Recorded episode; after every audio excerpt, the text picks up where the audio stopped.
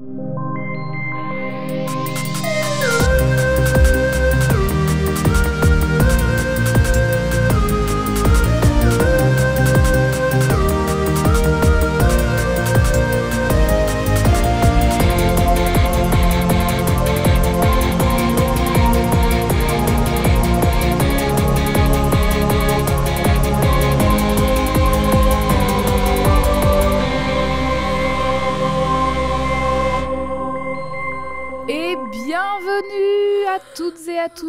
Codex au féminin et au pluriel. Et cette semaine, on repart sur les chapeaux de roue avec Jade. Salut Jade, comment ça va? Bonjour, ça va, je suis Eve. Est-ce que on parlait Elle est Eve, c'est elle qui fait l'épisode. Allez, J'ai commencé trois phrases dans l'espace de trois secondes.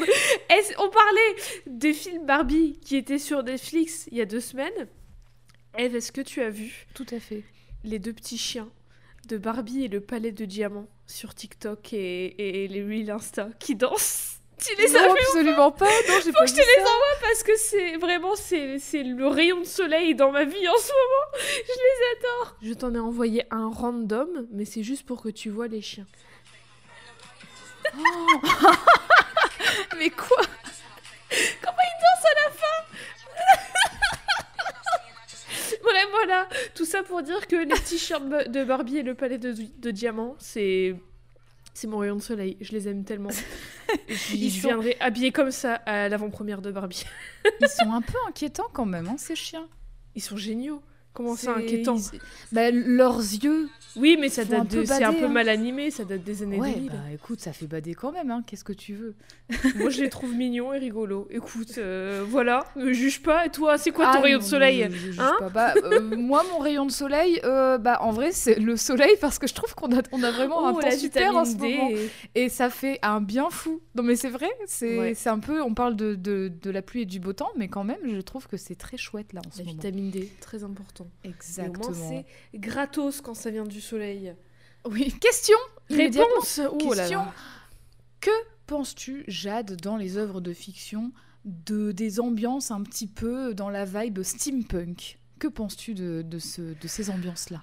Euh, j'ai pas... Je...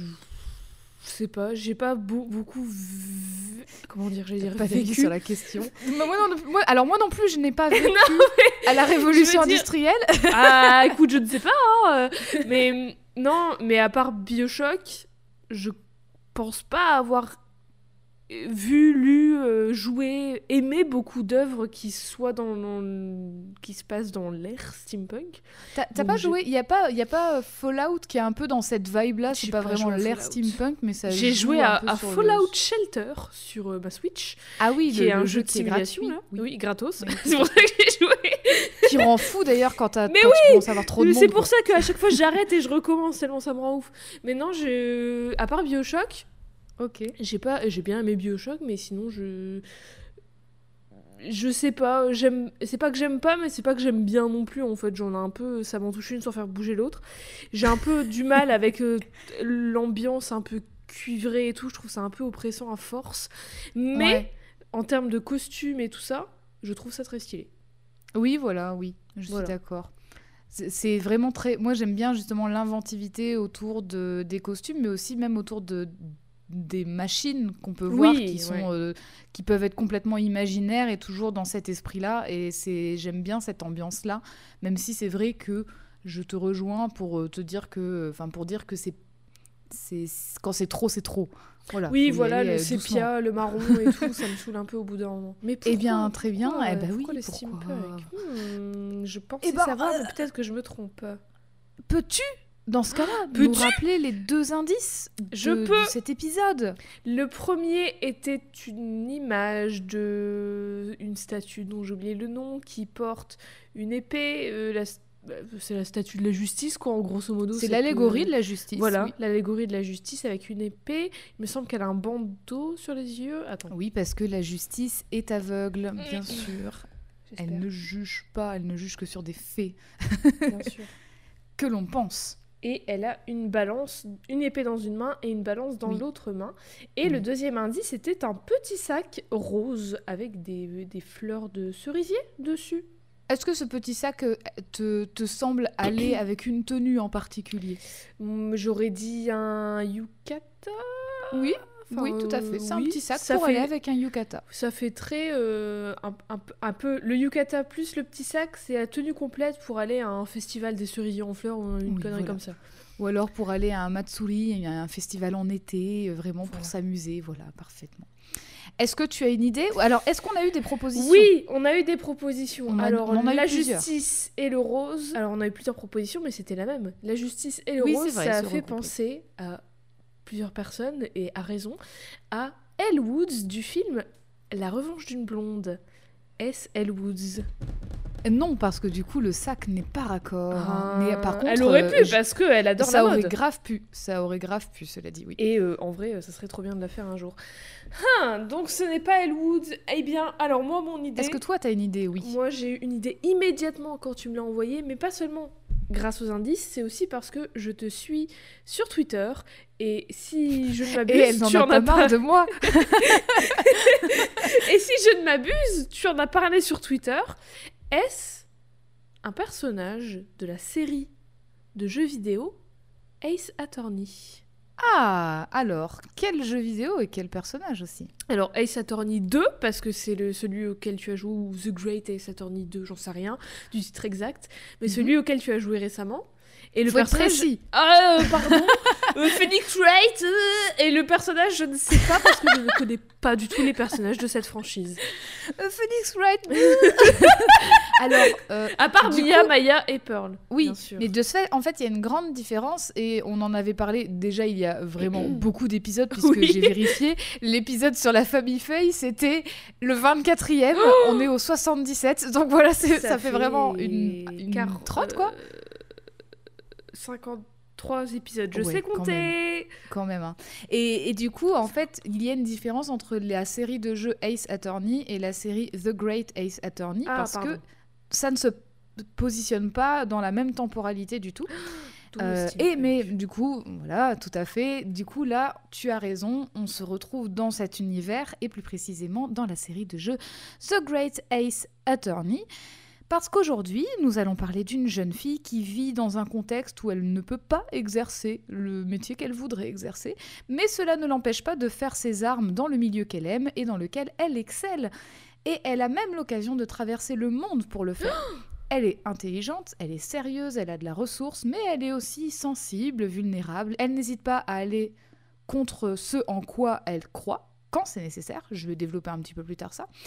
Avocate d'un jour et assistante judiciaire les autres, aujourd'hui on parle de Susato Mikotoba de la série de jeux Oh. vidéo The Great Ace Attorney. Et je suis très Oh là là. très contente de parler d'elle parce que, comme tu l'as judicieusement deviné, j'ai terminé la série de jeux. Oui. Et du coup, j'avais très envie de parler d'elle depuis longtemps, mais sans me spoiler, donc il fallait que je termine les jeux avant. Elle est dans plusieurs jeux du coup? En fait, il y a euh, donc le, le- je vais y revenir. Donc euh, j'ai déjà parlé en long et en large et en travers de la série de jeux Ace Attorney dans l'épisode 24 de Codex. Alors si ça vous intéresse, bien sûr, je vous invite à écouter Bien ou réécouter sûr. cet épisode avant de poursuivre l'écoute de celui-ci. Vous allez voir, c'est un régal sans trop me vanter. Oh, Je suis, plus je suis plutôt contente de cet épisode, j'aime bien. Maintenant, parlons de The, Grace- The Great Ace Attorney. Je vais le dire beaucoup de fois, ça va être difficile. C'est une série de deux jeux vidéo intitulés respectivement The Great Ace Attorney Adventures, donc les aventures, et The Great Ace Attorney Resolve, donc vraiment une résolution. Voilà. Sorti initialement en 2015 et en 2017 sur la 3DS uniquement au Japon, puis porté sous forme de bundle intitulé The Great Ace Attorney Chronicles, donc ça regroupe les deux jeux, sur la Nintendo Switch, sur Play 4 et sur Windows en juillet 2021 pour mon plus grand plaisir. Merci, merci, merci. Je pense que j'aurais jamais autant dit le titre de ce jeu en si peu de temps. Mais ces deux jeux ont été écrits et réalisés par Shu Takumi, qui a également travaillé sur la première trilogie des Ace Attorney, le jeu Apollo Justice, et aussi sur le crossover Professor Layton contre Phoenix Wright. Malheureusement, le portage n'a été proposé qu'en anglais, ce qui rend pas les jeux beaucoup plus accessibles accessible en vrai pour les Ouais. non-anglophones. Donc Ouais. franchement, Capcom, euh, avec la notoriété du jeu, faites un effort par pitié. euh, Il y en a marre. Bref, comme dans la série des Ace Attorney, The Great Ace Attorney, c'est un visual novel dans lequel on joue un avocat de la défense, sauf que cette fois on ne joue pas Phoenix Wright, de son nom japonais Ryuichi Naruhodo. Je rappelle que Naruhodo ça veut dire je vois ou Eureka. Enfin voilà, c'est un truc un peu. hmm. Ah oui, c'est vrai. Oh, ça veut dire qu'il y aura plein de jeux de mots encore. Oh, j'ai hâte. Alors il y en a vachement moins. Ah non. Il y en a vachement, vachement moins. Franchement, ça c'est un peu, euh, un peu dommage. Mais on va jouer son ancêtre. On va Ah. jouer Ryunosuke Naruhodo au 19e siècle. Voilà, donc on n'est euh, pas bien. du tout dans la même ambiance. On est au Japon, on est à l'ère Meiji au Japon, mais surtout le personnage principal et celle qui nous intéresse aujourd'hui vont se rendre en Angleterre, donc on a une ambiance globalement steampunk puisque bah, c'est un peu la révolution industrielle au 19e Oui. siècle et on commence à apporter des choses quoi technologiquement. Mais c'est pas Alors- steampunk dans le sens où euh, c'est un peu science-fiction aussi, parce que sinon ça Non. remettrait tout en cause. Oui, il y a pas il y a alors Tous il y a les pas- jeux d'avant, ils sont. C'est plus la même chose. Alors, il n'y a pas tant la vibe science-fiction, par contre, vraiment euh, visuellement, avec des petites machines, des petites inventions, des costumes et tout, Oui, t'as vraiment cette vibe-là qui est là. Quoi. Oui. Alors, je tiens à dire que, sans, sans surprise, je vais absolument spoiler tout dans les deux jeux. Donc, si vous souhaitez jouer au jeu et découvrir les choses par vous-même, je comprends et je vous conseille dans ce cas de ne pas poursuivre votre écoute parce que je vais vraiment gâcher toute la surprise. Et après. auquel cas, bah voilà, euh, on se dit à deux semaines et bientôt. Et alors, Susato, c'est qui, c'est quoi? C'est qui, plutôt? C'est quand même? c'est celle qui est notre étoile du jour et qui incarne, à l'instar de Mayafe, l'acolyte du héros que l'on joue. Susato Mikotoba, elle apparaît dès le début du premier jeu aux côtés de son père Eugene Mikotoba, alors que le héros, un étudiant du nom de Ryunosuke, est arrêté pour le meurtre d'un professeur anglais assez reconnu qui est venu enseigner à l'université. Ah bah, Japon. super. Voilà. Et ce professeur n'a pas un nom très anodin parce qu'il s'appelle John H. Watson. Est-ce que ça te rappelle quelque chose? Ah, je sais où ça va. Je sais où ça va. Je l'ai vu le nom du personnage. Je l'ai Eh oui. Alors, on peut le dire tout de suite. On peut le dire tout de suite. le, la version euh, Sherlock Holmes qui, Oui. qui s'appelle, si je ne m'abuse, Sherlock Holmes, parce Oui. qu'il n'avait pas les droits, alors que maintenant Sherlock Holmes c'est dans le domaine public. C'est ça. c'est les- Ils Alors, doivent bien oui. s'en mordre les pauvres. Alors, Ceci dit, c'est effectivement- trop bien comme nom en vrai. C'est trop Oui, du coup, c'est un peu dans la postérité parce qu'ils auraient pu attendre un an de plus et c'était bon. Mais bon, bref, je précise que effectivement beaucoup de noms dans ce jeu proviennent de l'univers de Sherlock Holmes, écrit par Conan Doyle, mais que dans la version occidentale, tous les noms ont été modifiés parce que les ayants droit ont cassé les pieds de tout le monde et refusé qu'on utilise leur nom. Mais en japonais, ils s'en foutaient. En japonais, ils s'en foutaient. Ils voulaient pas que ce soit traduit euh, outre mesure, enfin en dehors du pays. Ils ont refusé en fait que ce soit adapté euh, avec les noms tels quels. Et c'est pour ça que le jeu a mis si longtemps à sortir. En fait, c'est parce que la seule solution qui a été trouvée, effectivement, c'était de modifier les noms. Euh, donc euh, Watson, moi j'ai dit Watson parce que bah, c'est Watson et puis c'est tout, on le sait très bien, c'est dans, l'univers de Sherlock Holmes, mais dans le jeu, il a été renommé Wilson par exemple. Enfin voilà, Mm. c'est des, des petites variations. Dans, l'épisode, je vais utiliser les vrais noms parce que bah, oui, on ce sait très clair. bien Oui, bah oui. voilà, et puis on sait très bien quand on voit le Mais donc, ça- Sherlock Holmes, il a la tenue de Sherlock Holmes, quoi. Enfin, on, on s'en doute que c'est lui, quoi. Et Ça effectivement, comme signifie tu l'as dit, Que Sherlock Holmes et Phoenix Wright, c'est le même univers. C'est dans le même univers. Ça veut dire que dans le même univers que Sherlock Holmes, il y a des personnes qui sont des, des médiums de ouf, avec des Oui, magatama a de qui, la permettent magie de, et tout, qui te permettent de voir des, des verrous sur les gens qui mentent. Donc voilà, quand même. hein. Donc ça, c'était dans l'épisode 24, je vous le rappelle. Alors, la personne chargée de la défense de Ryunosuke n'est autre que son meilleur ami, Kazuma Asogi, aka le crush de beaucoup de monde qui a joué à ce jeu, Oula. dont moi, bien sûr. Quoi ressemble cette personne Giga crush. Fais Voilà, voir une photo. Fais, fais voir une tasse Je te montre. Bon, après, calmez-vous, hein, les gens. Ça reste un dessin. Ça, ça reste indécent, hein. calmons-nous. Alors, alors, voyons voir. Ah oui, je comprends. Je comprends, je comprends. Il est un peu beau gosse, mais il y a tout dans l'attitude aussi. Ouais, ouais, je vois. Bon, euh, il, est, il est brun, mais en fait, je pense que ce qui fait tout, en plus de son attitude, parce qu'il est relativement simple, il est un peu grand, euh, mince, brun, mais il a un bandeau rouge et il a une épée aussi. Et il a un sabre, et en fait, il a vraiment... C'est un bah, en avocat, fait, il a un sabre, qu'est-ce qui, se passe? On est à l'ère Meiji, le Bah, sabre ça veut on le porte encore. hein. On porte encore le sabre à l'ère Meiji. Mais ils sont pas en Angleterre? Alors, pour le moment, on est au Japon. Ah pardon, Pour le autant moment, on est au Japon. C'est Sherlock Holmes qui m'a qui m'a chamboulé. Oui, non, mais par contre, Watson est venu au Japon pour, des- dispenser des cours à l'université euh, où étudient Kazuma et Ryunosuke d'ailleurs. Et de ce fait, Ryunosuke est accusé du meurtre de Watson. J'ai déjà des questions, Mais ça, pour- va être, ça va être compliqué. Ça va être J'ai 13 pages. Mais pour du vrai, on portait encore le sabre comme ça dans la rue à l'ère Meiji au 19e siècle À l'ère Meiji, oui. Euh, Oui, oui, 18e, 19e 19e, là. Ok. Oui, on portait encore le sabre. Genre, Tout tu vas, là, tu vas en cours, tu vas acheter du pain, il y a un gars qui a un sabre. Oui. En même temps, Bah, tu me diras aux après, États-Unis, je- tu vas acheter du pain, il y a un gars qui a un gun. Donc, euh, bah final, voilà, euh, t'as- un gun oui, aux ouais, ouais. États-Unis, c'est folle. ouais. Alors, Kazuma Asogi, c'est qui? C'est un étudiant, comme je le disais, qui est un étudiant en droit, hein, très prometteur, destiné à poursuivre ses études en Angleterre. Petit Erasmus, quoi. Sauf que, avant le procès, Kazuma est convoqué dans le bureau du juge, qui s'appelle le juge Jigoku, accompagné de Susato. Donc Susato, pour le moment, on sait trop rien d'elle, mais vous inquiétez pas, ça va venir. On apprend que si Kazuma perd ce procès, il perd aussi son opportunité d'aller étudier à l'étranger. C'est Ah. pourquoi Pas cool. Ryunosuke se sent un petit peu forcé quand même d'assurer sa défense seul pour pas euh, pour pas risquer de faire perdre une opportunité en or comme ça à, à Kazuma. C'est chaud quand même de donner comme premier procès à un étudiant un procès pour meurtre. Un Ouais, de- étudiant. bah oui. C'est Mais chaud. en fait, c'est surtout que c'est surtout que alors je je me souviens plus enfin je suis plus sûre que ce soit exactement ça parce que ça j'ai pas vérifié mais il me semble qu'en fait personne ne voulait prendre la défense de Ah, Ryunosuke oui, et c'est aussi pour ça que Kazuma il voulait le faire. Bon alors du coup tu l'as compris hein, si euh, tout n'est que prétexte pour que cette première affaire serve de tuto aux joueurs Oui. et aux joueuses qui incarnent Ryunosuke c'est pour ça que bah, Kazuma ne peut pas assurer le procès c'est toi qui vas devoir le faire. Mais Jade, maintenant nous on parle de Susato Oui, aujourd'hui. Peux-tu nous dire à quoi elle ressemble? À quoi ressemble Susato? Euh, J'ai envie de dire Sasuto à chaque fois. Je sais pas pourquoi ça fait plus sens dans ma tête. Susato, alors, elle est taille moyenne. Elle est, elle basique apparemment. pas. Je voulais dire sa taille, mais en fait, il y a- quoi, elle est normale, que je dise Non, mais je voulais dire sa taille, mais il y a... description s'appauvrit au fil des épisodes. Ouais, elle est brune, c'est bon. non, mais je voulais dire sa taille, mais comme il n'y a pas d'autres trucs à côté pour euh, faire une échelle, je... Alors, si tu veux, j'ai tout plein, tout plein de planches de dessins euh, d'elle. Donc là, ce que je t'ai envoyé, c'est vraiment les, les- les dessins finaux. Mais j'ai aussi des planches de, de Ah oui, brouillons en fait, de pendant qu'elle était en développement.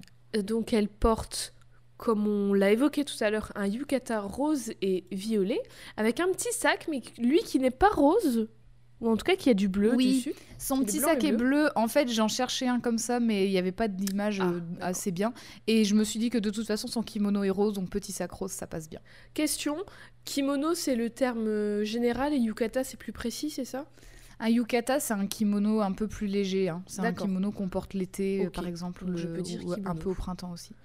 Euh, Elle a des bottines à talons, un peu, euh, oui, euh, très euh, air victorienne, quoi, qui remontent Ouais. avec des lacets. Elle a les cheveux bruns attachés. Comment expliquer sa coiffure? Je ne sais pas quelle est Elle est cette incroyable, coiffure, mais elle est incroyable, mais irréalisable. Il y a beaucoup d'informations, voilà. Ça fait deux espèces de grosses boucles et elle a les cheveux attachés en une petite queue de cheval au-dessus. Une sorte de petit chignon. Ouais. avec des rubans et tout. Et elle a l'air. En tout cas, sur les. Bon, elle a l'air très souriante et tout sur certaines images, mais sur d'autres, elle a l'air un peu plus. Pas apeurée, mais soucieuse, quoi. Ah alors en fait justement lors de son développement donc euh, je t'ai envoyé tout plein de tout plein de oui tout à fait enfin c'est ouais ses cheveux noirs les yeux quasiment noirs aussi quoi Oui, ok. et en fait euh, pendant, pendant son développement il a été il a été question d'imaginer Susato comme une jeune fille qui représente ce qu'on appelle la beauté à la japonaise la Yamato Nadeshiko et alors la Yamato Na- Nadeshiko, c'est un terme qui est assez connoté parce qu'en fait, il renvoie à une conception d'une femme japonaise un peu, un peu parfaite dans sa pureté, si, si tu veux. Et, Dans tous les sens euh, du terme, pureté, j'imagine. Dans tous les sens du terme. Donc euh, là, c'est pas une femme, une fille ou une femme patiente, vertueuse, charitable, gracieuse. En fait, aussi, aussi bien belle à l'in- à l'intérieur qu'à l'extérieur. Par essence, du coup, la Yamato Nadeshiko, bah, c'est quand même euh, un c'est quand même très rare de trouver une, une fille qui correspond à, ce, à, ce, à cette description, parce que c'est beaucoup d'adjectifs hyper vertueux, et aussi, pour terminer là-dessus, c'est quand même une comparaison qui est très florale aussi, qui va vraiment évoquer, euh, évoquer euh, bah, voilà, une, une, éclosion ou quoi, parce que du coup, il est, il est question de délicatesse, de fragilité, d'épanouissement. Donc, elle a l'air un peu tu disais soucieuse, je dirais plutôt, elle est réservée en fait sous, sa toque. Elle est vraiment sur la réserve. Et dès le début, quand tu la vois, d'ailleurs, c'est un peu mystérieux parce que tu sais pas qui elle est tout de suite. Et tu sais qu'elle est sérieuse, réservée. C'est vraiment le premier, euh, le premier point de vue que tu as d'elle. Elle a quel âge? Alors justement, j'y arrive. Donc au début, comme je le disais, on ne connaît pas son identité, moi par souci de clarté je préfère le dire, et on va la présenter en entier. Donc elle a 16 ans. Elle est la fille unique de Yujin Mikotoba, qui lui est un enseignant à l'université où étudie euh, Ryunosuke Kazuma. Et euh, donc le père, hein, toujours, est aussi spécialisé dans tout ce qui est médecine scientifique, le médico-légal, le médico -légal, les mhm. autopsies, etc. Elle a plus ou moins grandi aux côtés de Kazuma Asogi. Pour le moment, on, ne le sait pas, on l'apprend plus tard, mais pareil, je le dis tout de suite comme ça c'est fait. Kazuma Asogi, lui, il a 23 ans, tout comme Ryunosuke. Ok. Et si tu te souviens des filles de la famille Fei, elles ont globalement tout un thème. Et eh bien ici, Susato ne déroge pas à la règle et elle a un très joli thème qui est intitulé Susato Mikotoba, une fleur qui s'épanouit dans le oh. nouveau monde. Oh là là, elle éclot. C'est pour ça que je demande son âge aussi en, parlant d'épanouissement, de fleurs qui éclot et tout. Il y a un peu ce truc bah de la, jeune fille qui. Euh, voilà, Ah oui, elle est belle. Oh là là, oh ça monte.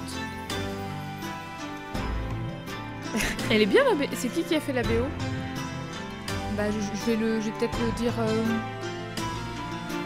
un petit peu après. Euh, oui, d'accord. Pardon, je veux pas spoiler l'épisode. oh, c'est surtout pour qu'on entende. Dans les commentaires, il y a quelqu'un qui dit This music cured my depression. Eh bien, exactement. Le jeu, le jeu le fait. Il a ce un pouvoir. Anti un antidépresseur pour un jeu qui parle de meurtre. Il y a quelqu'un qui dit que c'est le thème de la tranquillité et de l'aventure en même temps. Hmm, est-ce que ce serait pas le... les mots-clés pour Susato Je ne sais pas. Très joli, très très beau. Alors effectivement, le, thème de l'aventure, il est pas mal parce que je sais pas si tu te souviens, mais dans le dans la dans l'épisode sur la famille Fay, j'avais j'avais expliqué que toutes les affaires, elles avaient pour titre elles avaient un mot-clé dans le, dans le titre des affaires dans Phoenix Wright, c'était volte-face. Oui, parce qu'il y avait vraiment toujours ce retournement de situation. Il faut savoir que là, le terme volte-face n'est pas là dans le nom des affaires. Il y a ah. souvent par contre le mot aventure. Ils ont abandonné euh, John Travolta et Nicolas Cage pour une aventure. Bah, après, les retournements de situation, il y en a toujours beaucoup. Enfin, c'était oui, bah, moi, j'ai vraiment pris beaucoup de plaisir parce qu'il y a vraiment des, des, trucs incroyables, des complots, des trucs de fou. Mais du coup, il y a vraiment le terme aventure qui est, mm. très, qui est très présent et je trouve que c'est vraiment chouette parce que tu découvres. Enfin, c'est des personnages qui découvrent un nouveau monde. Oui, ils sont plus jeunes. Qui découvrent plein de choses aussi. Et oui, alors, Susato, en fait, elle a l'âge de Maya. Et Ryu oui, il a l'âge de Phoenix. C'est vrai qu'il a 23 ans. Pour moi, c'est un Il a 23 au début. Ouais, c'est vrai. Bah maintenant, c'est un Maintenant, oui, mais du coup, je le vois comme un daron. Et alors, tu demandais euh, qui avait composé les musiques du jeu. Donc, il y a deux personnes aux commandes. Euh, c'est Yasumasa Kitagawa et Hiromitsu Maeba. À noter d'ailleurs qu'il existe, euh, qu'il existe des, des thèmes qui n'ont pas été gardés dans le jeu, mais qui ont été quand même diffusés via les CD des, des, des soundtracks. Donc on pourra, on pourra en écouter un un peu plus tard. Et en fait, c'est assez drôle parce que en fait, les deux se faisaient des sortes de, de concours, c'est-à-dire que chacun de leur côté, ils composaient un thème pour tel personnage, et en fait, ils faisaient un, listen party, si tu veux, avec tous les collègues. Et en fait, il, il, y avait un choix qui était fait entre les deux, euh, comme quoi qu'il y en avait un qui fonctionnait mieux que l'autre. Donc il y a vraiment des, il y a des pistes rejetées comme ça parce qu'ils faisaient des ah, bah, concours entre eux. Et alors, étymologie time avec Codex. Oui, j'adore. Jade, elle aime bien. Ah, Tout d'abord, le prénom Susato. Alors, le prénom Susato, il a plusieurs idéogrammes qui le composent et en fait, il, il a été choisi de façon assez simple par le réel parce qu'il aimait bien les idéogrammes utilisés pour l'écrire, ce prénom. Donc euh, voilà, c'est une raison valable, je trouve. Mais en tout cas, chacun de ces idéogrammes a un sens. Donc l'idéogramme de sous signifie longévité, sa signifie sable, et l'idéogramme de to, c'est un idéogramme qu'on peut lire euh, tout dans le sens euh, une totalité de choses, Ah, ou alors la capitale. Donc c'est assez intéressant puisque le, euh, si quand on va aller en Angleterre, on va aller à Londres, tout ça, tout ça. Longévité, sable, capitale. Ouais, c'est, Hmm. je pense que c'est vraiment parce qu'il a choisi les, les, les idéogrammes qui, comme ça pour, les, pour le, la prononciation du mot Ah, Susato. pour la prononciation, je pensais que c'est parce qu'il les trouvait jolis. Bah, il- leur il leur- ça, ça le, ça lui plaisait bien, oui. Alors après, on peut interpréter ça comme euh, la longévité, c'est le temps et ça se passe dans le Mhm. passé. Le sable, c'est le sable du sablier, ça se passe dans le passé. Oh. Et la capitale, bah, c'est la capitale, c'est Londres. Peut-être que je vois des signes là où il n'y en a pas. Mais c'est moi j'aime bien, j'aime bien l'interprétation. Quant à Mikotoba, Oui. on y retrouve les kanji signifiant, donc les kanji, les idéogrammes signifiant honorable, harpe et aile comme les ailes d'un oiseau ou d'un ange. Honorable Mikotoba Arpel, encore peut- une fois pureté, tout ça. Ouais. Ouais. Mikotoba peut cela dit avoir une autre orthographe et Ah. ça c'est du coup c'est il- paraît-il fait exprès. Euh, cette autre orthographe qui signifierait du coup que Mikotoba, enfin qui, qui impliquerait que Mikotoba signifie le mot de Dieu. Donc c'est assez intéressant quand tu Ouais. sais que, Mik- euh, que Ça Susato reste- Mikotoba est l'assistante juridique. Donc euh, voilà, c'est Oh, d'accord. Ouais, après, ça, oui, euh, le harpe, elle et tout ça, ça reste un peu Oui. dans la même vibe. Tout à fait. Alors dans ces jeux, il y a plusieurs cinématiques, en plus des interjections qui sont criées lors des procès, comme objection, attendez, tout ça. Et donc Susato a une voix, et ça veut dire qu'elle a une comédienne de Qui doublage. est-elle Alors c'est Kana Hanazawa qui prête sa voix en japonais, et en voix en- sa voix anglaise c'est Rina Takasaki. Donc Ah. pour l'anecdote, Kana Hanazawa, elle est partout dans le milieu du doublage. J'adore ça. À chaque fois qu'on parle de doubleur et doubleuse, j'adore savoir qui a fait quoi. Ça ne sert à rien, mais j'adore. Mais alors là, j'ai dû a te fait quoi? faire une short list de chez Shortlist Oh là là parce là que je ne te dis pas la carrière qu'elle a, c'est incroyable. Bravo. Elle a joué. Elle a joué tiens dans. Psychopass, Qui Ayane. Akane, Akane, pardon. Akane. Akane, oui. Elle a joué dans Maggie. Elle a Attends, on joué va dans. il y a pas longtemps de mes, de mes Ouais. pleurs sur ces deux séries Oui. en plus. Elle a joué dans Demon Slayer, dans Bungo Stray Dogs, dans Food Wars, dans Danganronpa, dans Orange, dans Fairy Tail, dans Parasite The Maxim. Bref, elle est dans plein de trucs. Partout, partout. Un truc incroyable. Partout, partout. Bravo elle. Quant à Rina Takasaki, elle, c'est une actrice en fait. Et c'est une actrice qui est née au Japon, mais qui est bilingue, Mhm. donc euh, japonais-anglais, et qui aujourd'hui vit et travaille au Japon. Donc voilà. Au Japon ou en Bref. Amérique? Elle, vit et travaille au Japon. Elle est retournée au Japon là. Ok. pour le travail. Bref, retour à l'affaire pendant laquelle Ryunosuke, je le rappelle, en chie à se défendre. oui. oui, parce qu'il est aussi étudiant, donc. euh, Oui, voilà. et c'est bien, norma- c'est bien normal aussi, puisque lui n'a pas la vocation d'être avocat. Ah oui. Contrairement à son pote Kazuma, qui heureusement est quand même à côté de lui pour l'aider au cas où. Mais hein. du coup, il est étudiant en quoi? En loi, en droit c'est pas très clair. C'est pas très clair ce qu'il étudie. Donc il, il, connaît rien et il se défend quand même. Oui, il dit con, je, ouais, je, je vais le faire. Bah, quand ça devient- appelle un autre avocat. Appelle un autre avocat qui, qui ne veut pas s'occuper de toi. mais- Euh, non mais enfin. Quand ça devient un peu difficile de se dépatouiller avec le peu de preuves qu'il a, c'est à ce moment-là que Susato débarque dans le tribunal, et ce, même si les femmes ne sont pas bah autorisées oui. dans la cour de justice, sauf quand c'est pour témoigner à la barre. Donc euh, elle, elle, elle risque quelque chose, là, tu vois, rentrer. Et si elles sont euh, accusées? Si elles sont accusées aussi, Ouais. de, de fait. Ça serait marrant, elle est accusée, mais Oui. non, elle a pas le droit. Bon, bah en fait, non, elle peut pas rentrer, donc elle n'est pas accusée. euh, acquittée. elle se présente comme l'assistante judiciaire de la défense et apporte une nouvelle preuve afin d'aider le duo d'amis. Et c'est grâce à cette preuve décisive que Ryunosuke pourra prouver son innocence et épingler le meurtre de John Watson sur une étudiante britannique qui s'appelle Jezai Brett. Après ce procès éprouvant, Susato prépare ses affaires de retour chez elle pour accompagner Kazuma en Angleterre parce que bientôt il va partir à son Erasmus, je le rappelle. Question Oui, est-ce que tu sais pourquoi les femmes elles avaient pas le droit d'être dans. Enfin, si c'était que limité à la cour de justice qu'elles avaient pas le droit d'être ou si c'était en général dans plein d'endroits euh, comme ça Et quand est-ce que elles ont de nouveau eu le droit? J'ai pas fait ces recherches-là. C'est une très bonne question. Si vous êtes spécialiste des, du droit, du droit au Japon, n'hésitez pas à nous contacter pour nous dire, parce que je t'avoue que je ne sais pas trop trop. C'est assez spécifique à chercher, donc là, comme ça, de but en blanc, je pourrais peut-être, je pourrais pas te le dire. Je pense. Faudrait que je fasse des recherches plus approfondies pour te répondre. Donc je ne sais pas quand ça s'est terminé et je ne sais pas si ça a touché toutes les sphères, même si je suppose que oui, sans doute.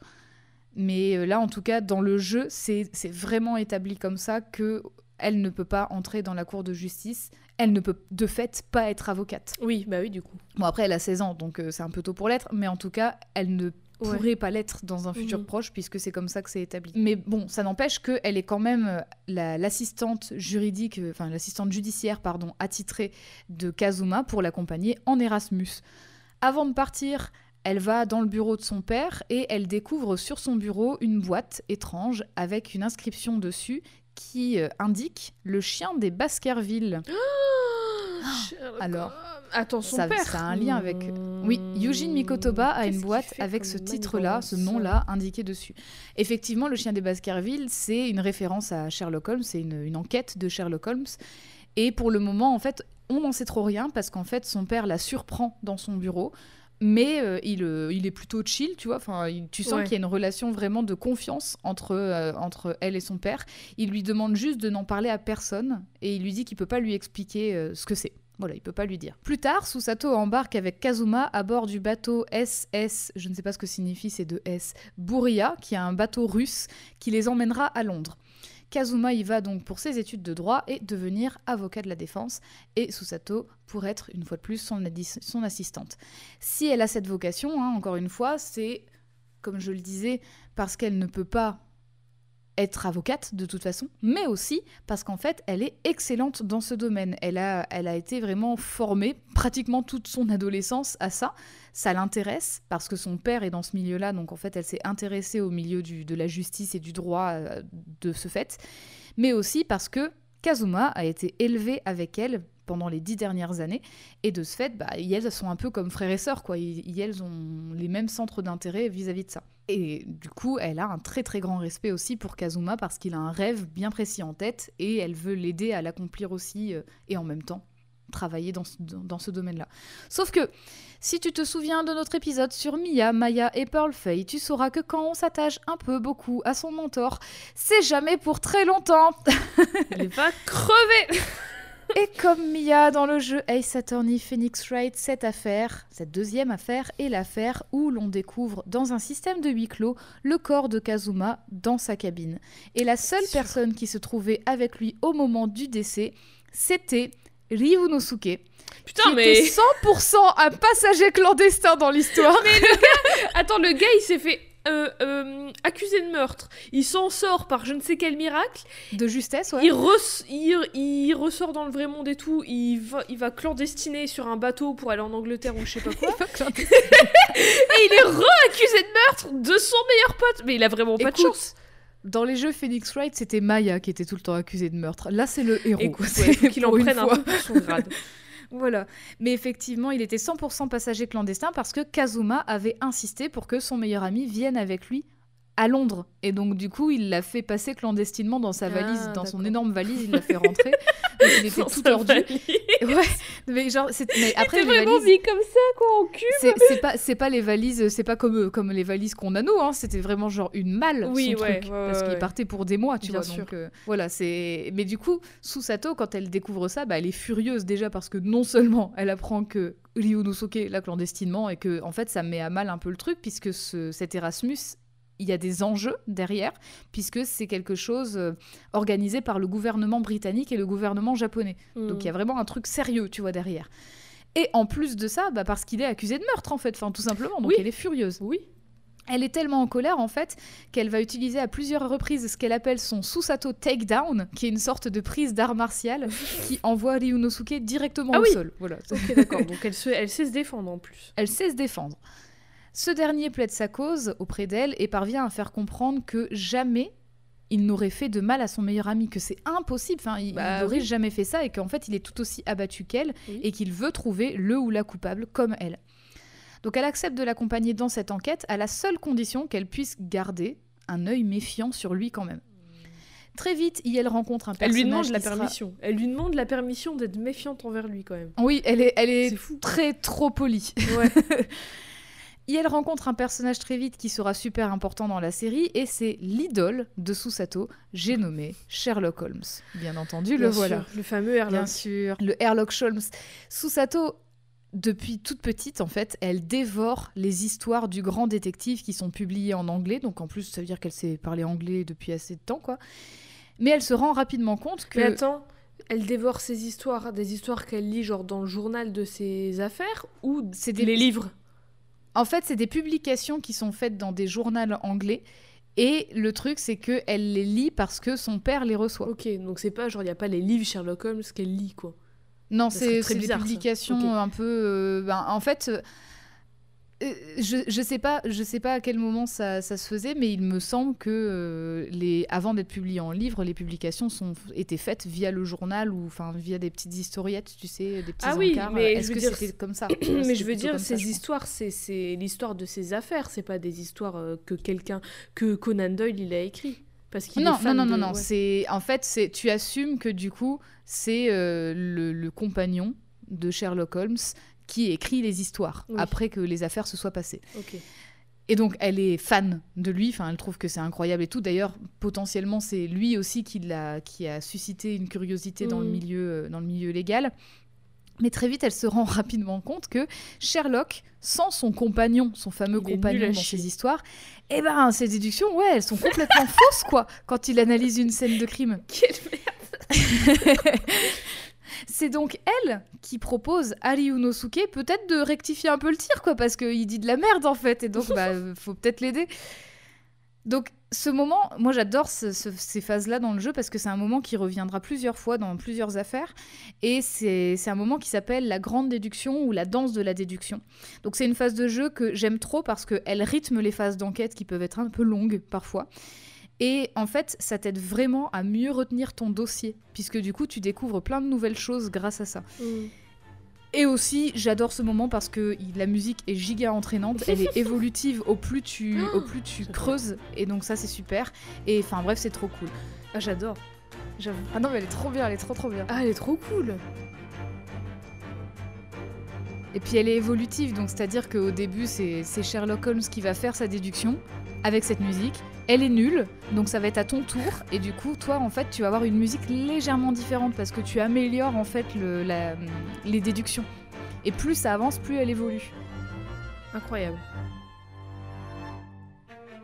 Et ouais, voilà, j'adore ces phases-là de, j'adore ces phases de jeu. Qu'est-ce que vous voulez que je vous dise? J'aime trop. Après cela, Susato va relever une incohérence qui sera déterminante pour trouver la coupable du meurtre de Kazuma. Par la suite, elle et Ryunosuke sont bien emmerdés parce que bah, Kazuma euh, est décédé, quoi. et elles doivent retourner au Japon, le cœur lourd et endeuillé, et en fait, elles savent pas quoi faire. Enfin, elles sont vraiment perdues, perdues, perdues parce que bah, y a un, un, frère adoptif et un meilleur ami qui est parti, et en même temps, il y a tout cet enjeu derrière qui les pèse, quoi. Et il est toujours accusé de meurtre? Je vais non, euh, j'allais dire Phoenix, mais je vais l'appeler Ryunosuke, Ryunosuke, non, parce que justement, euh, ils ont trouvé la coupable du meurtre. Et c'est un, homicide involontaire, mais il y a quand même une coupable. Ah merde, ah ça fait chier. Ouais. Alors, après réflexion, cela dit, parce qu'elle débriefe un peu, hein, et elles sont sur le bateau, donc faut bien, faut bien, passer le temps. voilà. Ryunosuke se porte quand même volontaire pour remplacer Kazuma pendant cet Erasmus particulier, puisque je le rappelle, c'est un Erasmus intergouvernemental. Alors, il n'a pas trop la conf, parce que, encore une fois, lui n'est pas spécialiste de la défense, euh, voilà. Mais. Et en, oui, et en plus qu'il a défendu un seul procès dans sa vie, le sien, de, oui, justesse. Mais bon, c'était un sacré procès pour meurtre quand même, donc. Euh, voilà. Mais il se dit que de toute façon, il lui reste quand même pas mal de temps de trajet pour étudier à fond le droit anglais et la langue anglaise avant son arrivée. Et c'est Susato, qui elle a été formée bah, le plus gros de sa vie à ça en fait, qui prend la décision de l'aider et de lui apprendre tout ce qu'elle sait. Le mec qui veut apprendre des années et des années d'études en un trajet. En un mois. Bah bon courage. je crois, qu'il y a un truc, c'est un ou deux mois, je ne sais plus exactement, c'est 30 ou 60 jours. Bon courage. Oui, bon courage. Après plusieurs semaines de voyage en mer, des semaines éprouvantes encore une fois parce que je le rappelle un, deuil encaissé dans un temps record quand même. Et aucun repos puisque beaucoup de travail. Susato Ryunosuke désormais d'ailleurs lui désormais équipé du sabre familial que portait toujours Kazuma oh. arrive enfin à Londres. À peine en ville, Susato accompagne le protagoniste à la Cour suprême pour rencontrer le chef de la justice qui s'appelle Lord Miles Strongheart. Mhm. Cœur de... Un Cœur- fort, quoi. Cœur de lion, bien sûr. J'allais dire cœur de lion. C'est- c'est pas Lionheart, c'est Oui. Strongheart. Ouais. Il est fort. pour l'informer de ce qui s'est passé pendant le voyage et surtout la décision qu'elles ont prise en conséquence, quoi, parce Mm. que faut continuer le- l'Erasmus. Donc Strongheart, c'est un homme très occupé et il est un peu sceptique, mais du coup il dit bon, voilà, je vous donne une affaire et je j'accepte les études en Erasmus si et seulement si vous gagnez le vous gagnez avec un verdict non coupable. Oui, j'allais dire, parce que Voilà, le gars, il vient même pas d'une fac de droit ou quoi que ce soit, et Ouais. puis il dit Ok, j'accepte. Bah non, attends. C'est ça. Donc là, euh, le, le chef de la justice dit bon, on le fait si tu arrives à défendre ton Mm. premier procès et avoir un, un verdict non coupable. Non coupable. Euh, par Sans contre- savoir s'il est vraiment coupable ou pas. Voilà. Et en plus, cette affaire, c'est loin d'être une affaire simple parce que on en a l'habitude quand on connaît les jeux Ace Attorney. Tout montre que c'est l'accusé qui a commis le meurtre. Ah, Donc c'est encore un meurtre en plus. Oui, c'est toujours du meurtre. hein. c'est Toujours. du meurtre ou des tentatives de meurtre. Ah, bon, Pourquoi faire dans le. Dans Mais aussi, rien que quand on lui parle à notre client, il est très suspect. il est très très suspect. C'est un gars très riche, Ouais, déjà. déjà. Déjà, tout la câble. tout la voilà, tout la câble. Il a aucune considération pour les personnes qui ne sont pas aussi puissantes que Bah, lui, qui sont plus pauvres. Oui. Il a aucune considération pour les minorités, donc en plus il taquine un petit peu euh, Ryunosuke et Susato parce que bah c'est pas des Anglais, tu vois, donc Ouais. euh, ouais, ça pue un peu. Et ça plaît Et pas du tout à Susato d'ailleurs. elle, déteste ça. quoi le. L'affaire, le cas, qui, qui est mort qui, Euh, la- alors l'affaire, c'est qu'en fait, il y, a, euh, il y a une personne qui est morte euh, assassinée dans un omnibus, donc c'est un genre de de, de de- de bus public tiré par des chevaux, si tu vois. Ok. Voilà. Et en fait, euh, il y avait que lui dedans. Il y avait que l'accusé dedans avec lui. Il y a eu plein de témoins. Donc vraiment tout l'accablé. C'est un huis clos, encore une fois. Et euh, de ce fait, toi, tu vas devoir essayer de le, de le défendre. Mais il est quand même très chelou. Mm. Sans compter que en plus, le procureur en face, c'est un procureur qu'on n'a pas vu depuis plusieurs années en Angleterre et qui reprend du service comme par hasard pour ce- cette affaire. Et c'est le pote du mec riche. Alors, c'est pas le pote du mec riche, mais c'est quelqu'un qui est aussi très haut placé dans, dans la société, puisque c'est un lord. C'est est- quelqu'un de très froid, qui est craint de beaucoup de gens, et un poil raciste envers euh, Ryunosuke quand même, parce qu'il le tacle tout le temps sur le fait qu'il est japonais. Et je te jure, moi j'étais en mode, mais putain, mais t'as un problème toi C'est quoi, ton- c'est quoi ton souci là? Calme-toi. Et bizarre, mais bon. Ouais. Il s'appelle Baroque Van Zix. Et il est. Ouais, un nom Je- méchant. Mais je ferais pas le malin avec un nom comme ça. Et hein, il est pardon, aussi mais- connu sous le nom du faucheur du Bailey. Alors le Bailey, c'est le nom de la cour de justice. hein. Ok. Et la raison de ce surnom vient du fait que à chaque fois qu'il menait un procès, si un des accusés est déclaré non coupable au cours de son procès, alors cet accusé va mourir quelque temps plus tard. Ah Comme si c'était une malédiction, Ah tu bah, vois. Super. Donc c'est il y a la meuf de The euh, Ring. C'est ça. Terrible. c'est ça. Pendant le procès, Van Zix fait très bien son travail parce que les six membres du jury déclarent le client de Ryunosuke coupable sans autre forme de cérémonie, détruisant déjà son objectif de poursuivre le rêve de Kazuma. Mais au moins, il est, C'est là vivant. que. Oui, voilà. C'est là que Susato, armée d'un petit livre qu'elle sort de, de sa manche de kimono, un petit livre bleu, qui regorge de notes et d'antisèches, et je le dis, des livres qui sortent de ses manches de kimono, elle en a une flopée. C'est- Elle a C'est la hotte du Père Noël. C'est C'est la ça, mère c'est Noël. ça. Elle amène sur le tapis le droit qu'a la défense de faire un récapitulatif auprès du jury. Ah oui, c'est quand même un sacré livre qu'elle a dans sa manche. oui, c'est Elle a de vraiment la... une... Waouh, elle lit vite Putain, comment elle C'est- balance les les- pages C'est- Elle est incroyable. Mais elle lit super vite, elle devrait faire le Guinness. Hein. Des records, pas, le... pas la bière. Tout à, fait, tout à fait. Son livre, pour vous donner une idée, c'est l'épaisseur d'une petite bible ou d'un petit Oui. code pénal. Quoi. C'est ça, on dirait un petit code pénal. Tout à fait. Alors le récapitulatif auprès du jury, c'est euh, c'est vraiment pour savoir exactement pourquoi le verdict coupable est demandé par les membres du jury. Ça permet au joueur ou à la joueuse de retourner l'affaire quand vraiment t'es dans la merde, parce que souvent quand les membres du jury balancent un coupable, eh ben c'est sur base de jugements ou de croyances qui sont pas relayés par des faits. Oui. Et du coup, bah, en fait, quand tu confrontes les déclarations, tu te rends compte que bah, ça, soit ils comprennent pas les preuves, soit en fait ils se basent sur des croyances et du coup, bah, tu, tu peux pas te permettre de, de, de donner un verdict coupable comme ça. C'est comme ça que tu peux retourner l'affaire. Donc, à la requête de Susato, Van Zix objecte en disant que personne n'a utilisé ce droit de récapitulatif depuis des décennies. C'est comme si ce droit n'existait plus, Ah, finalement. mais c'est pas parce que personne l'a fait qu'on peut plus le faire. hein. Et oui, et là, Susato, c'est ce qu'elle répond. Elle est très maline et elle dit Bah oui, mais le droit, il n'a pas été abrogé, donc Ah on bah a le ouais. droit de l'utiliser. Eh. Donc, grâce à elle, le procès se poursuit, bien que difficilement, parce que au plus on avance et au plus.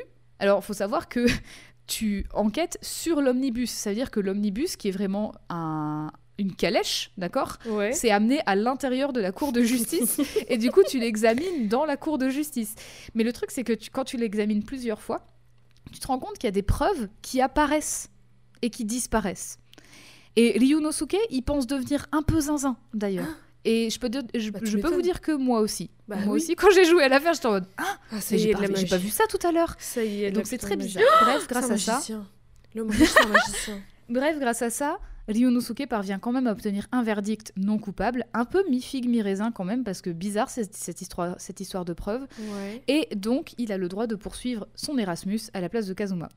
C'est littéralement le lendemain de leur victoire que Susato et Ryunosuke apprennent avec horreur que leur client est mort dans un incendie, signe que la légende du faucheur du Bailey est peut-être bel Mais- et bien vraie. Mais pourquoi personne l'a arrêté Ce juge? Si à chaque fois que les- ses clients, enfin les gens dans sa, dans sa cour, sont jugés non coupables, il meurt après, il y a qu'un seul dénominateur commun, c'est lui. Arrêtez-le Alors, c'est pas le, c'est pas le juge, c'est le procureur. Le procureur, pardon. Et en fait, le truc, c'est qu'il n'y a aucune preuve. À Oui, part il le fait que pas. oui, il est au centre de ce truc. Tu peux, aller tu peux interroger des gens et de les mettre en garde à vue pour suspicion, quand même. C'est vrai. Mais là, en fait, pas de preuve, donc du coup, bah, Enquêter. en fait, tout le monde, tout le monde le craint, en fait, et en même temps, tout le monde qui a- pense qu'il y a une sorte de malédiction autour du nom de Van Zix, donc il y a vraiment un truc où le procureur, il est seul tout, quoi, tout le temps, tu vois, et il est vraiment euh, dans tout seul de son, dans son coin, Dans un incendie ça- en plus. dans un incendie dans l'omnibus. Oui, ok, il y a de la magie. C'est le même jour que Lord Miles Strongheart leur assigne une nouvelle affaire, pensant leur faire plaisir, puisqu'il s'agit de défendre un co-concitoyen japonais qui s'appelle Natsume Soseki. Et Natsume Soseki, c'est quelqu'un qui a vraiment existé, puisqu'il Ah. s'agit d'un auteur de romans et de nouvelles de la fin du 19e siècle, début du 20e siècle, qui a réellement existé au Japon. Voilà. Ah, Donc euh, en Il plus de ça, on rajoute, euh, on rajoute de la réalité. Alors attends. Oh, c'est. Attends, te il y a. Sherlock Holmes, réalité et Phoenix Wright en même temps. Oui, il y a pas mal de choses, Je, hein. je- je ne sais plus dans quel univers on vit. Je suis perdue. Je suis plus réelle. Qu'est-ce qui Ça se va passe aller, ça va aller, t'inquiète. Ah, bah alors, La crise il a écrit, il a écrit, un, il a écrit un- une histoire qui s'appelle Je suis un chat. Ça, je m'en Ah, souviens. Je suis un chat. Une autre histoire qui s'appelle Bochan, Oreiller d'herbe, Rafale d'automne. C'est très Oh, poétique. hein. Oreiller d'herbe, c'est joli. Oui, oui. Ça La porte. Il a écrit aussi La civilisation japonaise moderne, donc sur, sur quelque chose de plus factuel. Ouais. Mais voilà. J'ai écrit un livre d'histoire pour les lycées. euh, écoute. Mais alors là, en tout cas, dans le jeu, Natsume Soseki est en Erasmus également, puisqu'il est en études de littérature en Angleterre. Et lui, il est accusé d'une tentative de meurtre. La personne n'est pas morte, elle est gravement blessée à l'hôpital, mais il est accusé d'une tentative de meurtre sur une jeune femme qui s'appelle Olive Green. Ok. Là, il y a un petit jeu de mots quand même, bah, c'est fa- verte. quoi. Il est facile, ouais. Alors c'est parti pour l'enquête. Très vite, Susato et Ryunosuke rencontrent l'inspecteur qui est toujours présent sur les affaires, Tobias Gregson, que Susato reconnaît comme étant le fameux rival de Sherlock Holmes dans les histoires qu'elle a lues. Comme elle apprend que c'est Sherlock Holmes qui a écroué Soseki, elle suggère à Ryunosuke de se rendre à Baker Street, chez lui, pour avoir plus d'informations. C'est ainsi qu'elle rencontre une jeune fille du nom de Iris Watson qui les choque d'ailleurs en leur apprenant que c'est elle, l'actuelle biographe de Sherlock Holmes. Donc c'est elle qui écrit les, les, les nouvelles à l'heure actuelle. C'est la biographe officielle, ouais. Oh, Sa biographe officielle. Comme dans Vidocq. Je pensais pas que tu l'aurais. si je l'ai. Et elle a seulement 10 ans. Donc là, on a le parallèle avec Pearl. Mais arrêtez Arrêtez le, le travail des enfants, merde C'est vraiment, on a que des enfants prodiges dans ces Mais jeux-là. c'est hein. même pas... C'est de l'exploitation Enfin Oh, elle est stylée Elle est très cool. Il bah est- là, il voilà, est cool, là, il y a un petit costume design. un peu steampunk. Elle a, les, elle a les cheveux roses, encore une fois, attachés en espèce de gros nœud au-dessus, et avec deux gros scrolls qui finissent en cœur. Ouais. Encore une fois, beaucoup d'informations. Elle a des lunettes steampunk avec un cœur au milieu qui, qui rattache les deux, les deux lunettes, de- des lunettes. Euh, bleu, enfin euh, cuivre et avec les verres bleus. Elle a les yeux verts, Bleu. les yeux bleus, et elle a, elle a une robe, bah, une robe steam, steam, steampunk. C'est dur à dire. Je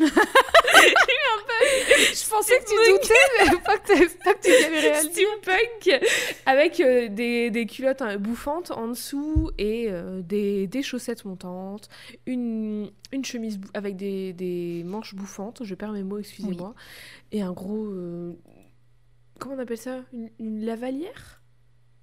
J'ai sorti ce mot de Ah. je sais pas où, mais un espèce Oui. de, de- une espèce de gros Ah oui, euh, gros nœud, gros le- ruban au cou, Oui. qui est qui comme comme un nœud papillon ou une cravate, mais en espèce de gros nœud. Voilà. Je sais plus, je, je- je- connais, enfin j'ai oublié l'autre mot pour dire lavalière. Mais bon, accessoirement, donc comme elle écrit des histoires, bon, on se doute bien Elle qu'elle est, qu'elle est un peu intelligente quand même, mais en plus de ça, elle est capable de te pondre des inventions incroyables, toujours dans l'esprit un peu steampunk, mais souvent des inventions qui servent à rien. Donc c'est voilà, un peu des inventions révolutionnaires, mais Bah, qui servent pas à grand chose. même temps, oui. Mais du coup, oui, c'est super, c'est super drôle en fait. Il y a vraiment plein de trucs euh, qui vont servir en plus dans les affaires. En fin de compte, Susato, elle est quand même très impressionnée que les histoires incroyables et inspirantes qu'elle lit encore aujourd'hui ont Elles été écrites vraies. par une petite fille qui accompagne Sherlock Holmes dans ses aventures. Mais attends une fois, une attends, attends une fois, attends une fois, attends une seconde. Attends donc une fois, Elle s'appelle Iris Watson. Iris Watson. Est-elle fille d'eux, sœur d'eux, Bah- cousine d'eux, nièce d'eux On suppose qu'il y a une parenté, en tout cas, Oui, effectivement. bah oui. En tout cas, jamais c'est évoqué devant elle que John Watson est mort. Ah oui, c'est vrai, Jamais. c'est vrai qu'il. Donc euh, c'est important. Oh la pauvre. Bref, Iris les redirige vers Sherlock afin qu'elle puisse enquêter correctement et avoir tout plein de preuves pour le procès. Finalement, Soseki est acquittée et c'est la femme de son propriétaire qui est arrêtée pour homicide involontaire, encore une fois, même Mm. si je rappelle que la victime n'est pas morte. Après s'être remis et remise de leurs émotions, Susato accepte avec plaisir l'in- l'invitation de Sherlock Holmes d'installer leur logement et leur bureau dans le grenier de l'immeuble Oh où il vit, le euh, 221 bis Baker Street, parce que en vrai, l'hôtel, ça, commençait- ça commençait à leur coûter très cher. Ah bah oui. Il est gentil.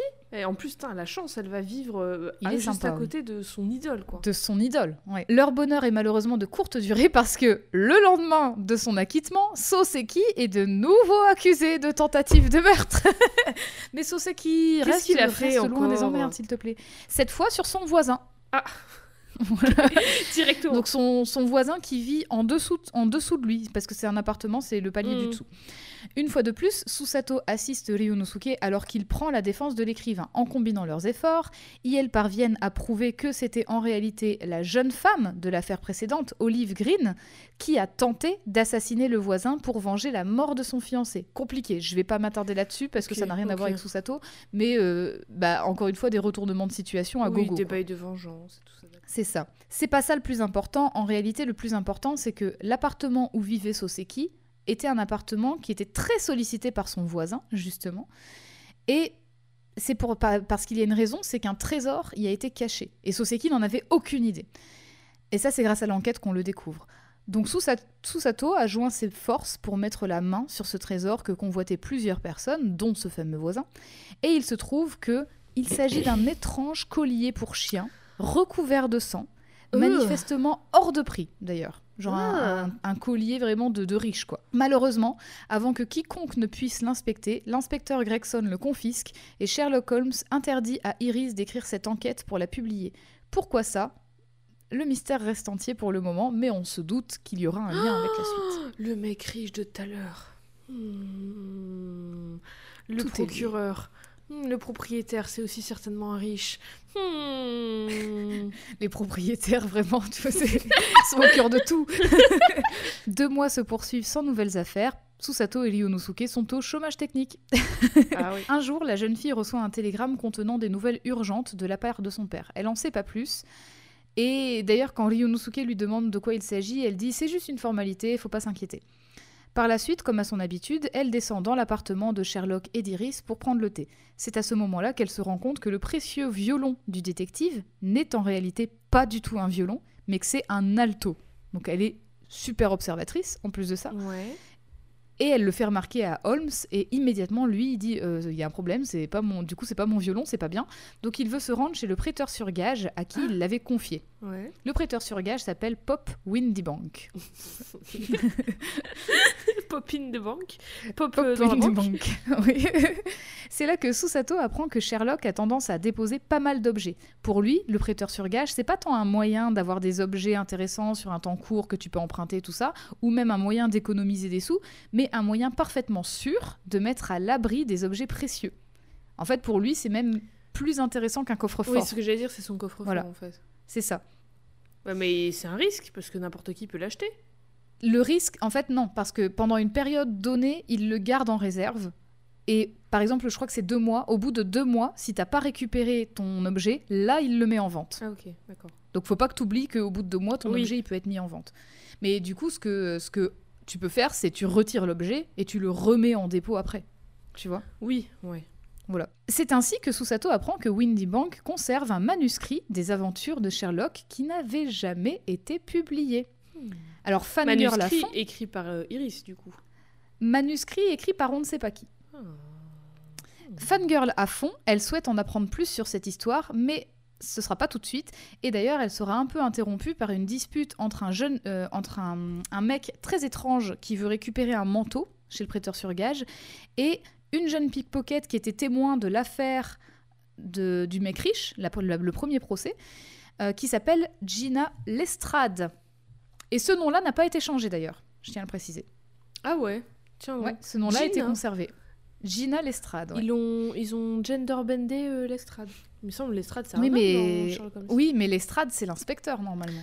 Et là, elle n'est pas inspectrice, c'est une pickpocket. Fille 2 Nièce 2 Sœur 2 comme Iris Hmm, On ne sait pas. De retour à l'appartement de Sherlock, alors qu'il est question du mystérieux manuscrit, Susato laisse échapper un titre, sans faire attention, en disant Le chien des C'est Baskerville. vrai Oh, Le chien, le collier, c'est vrai, j'avais oublié Ah, je commence à relier les points là Attends, je sors mon fil rouge Je sors mon fil rouge Elle mon tableau en tableau en liège. liège, là, ça y est.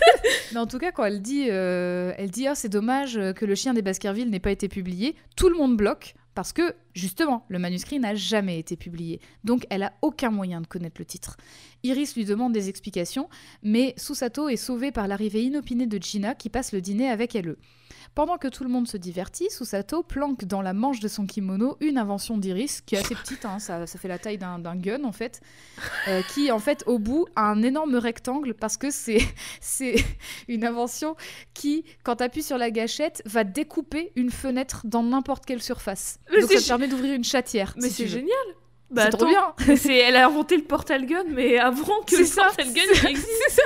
Mais c'est un génie cet enfant En fait, elle a appris grâce à Gina des techniques de pickpocketing et du coup, qu'est-ce qu'elle quel- qu'est-ce Elle ship vraiment à l'insu de tout le monde cette invention. Le sujet du nom du manuscrit revient sur le tapis un peu plus tard dans la soirée et d'ailleurs, Gina fait remarquer que c'est quand même vachement bizarre qu'une fille qui vient du Japon connaisse un titre qui est même inconnu des Anglais, des Anglais quoi. Enfin voilà, c'est trop chelou.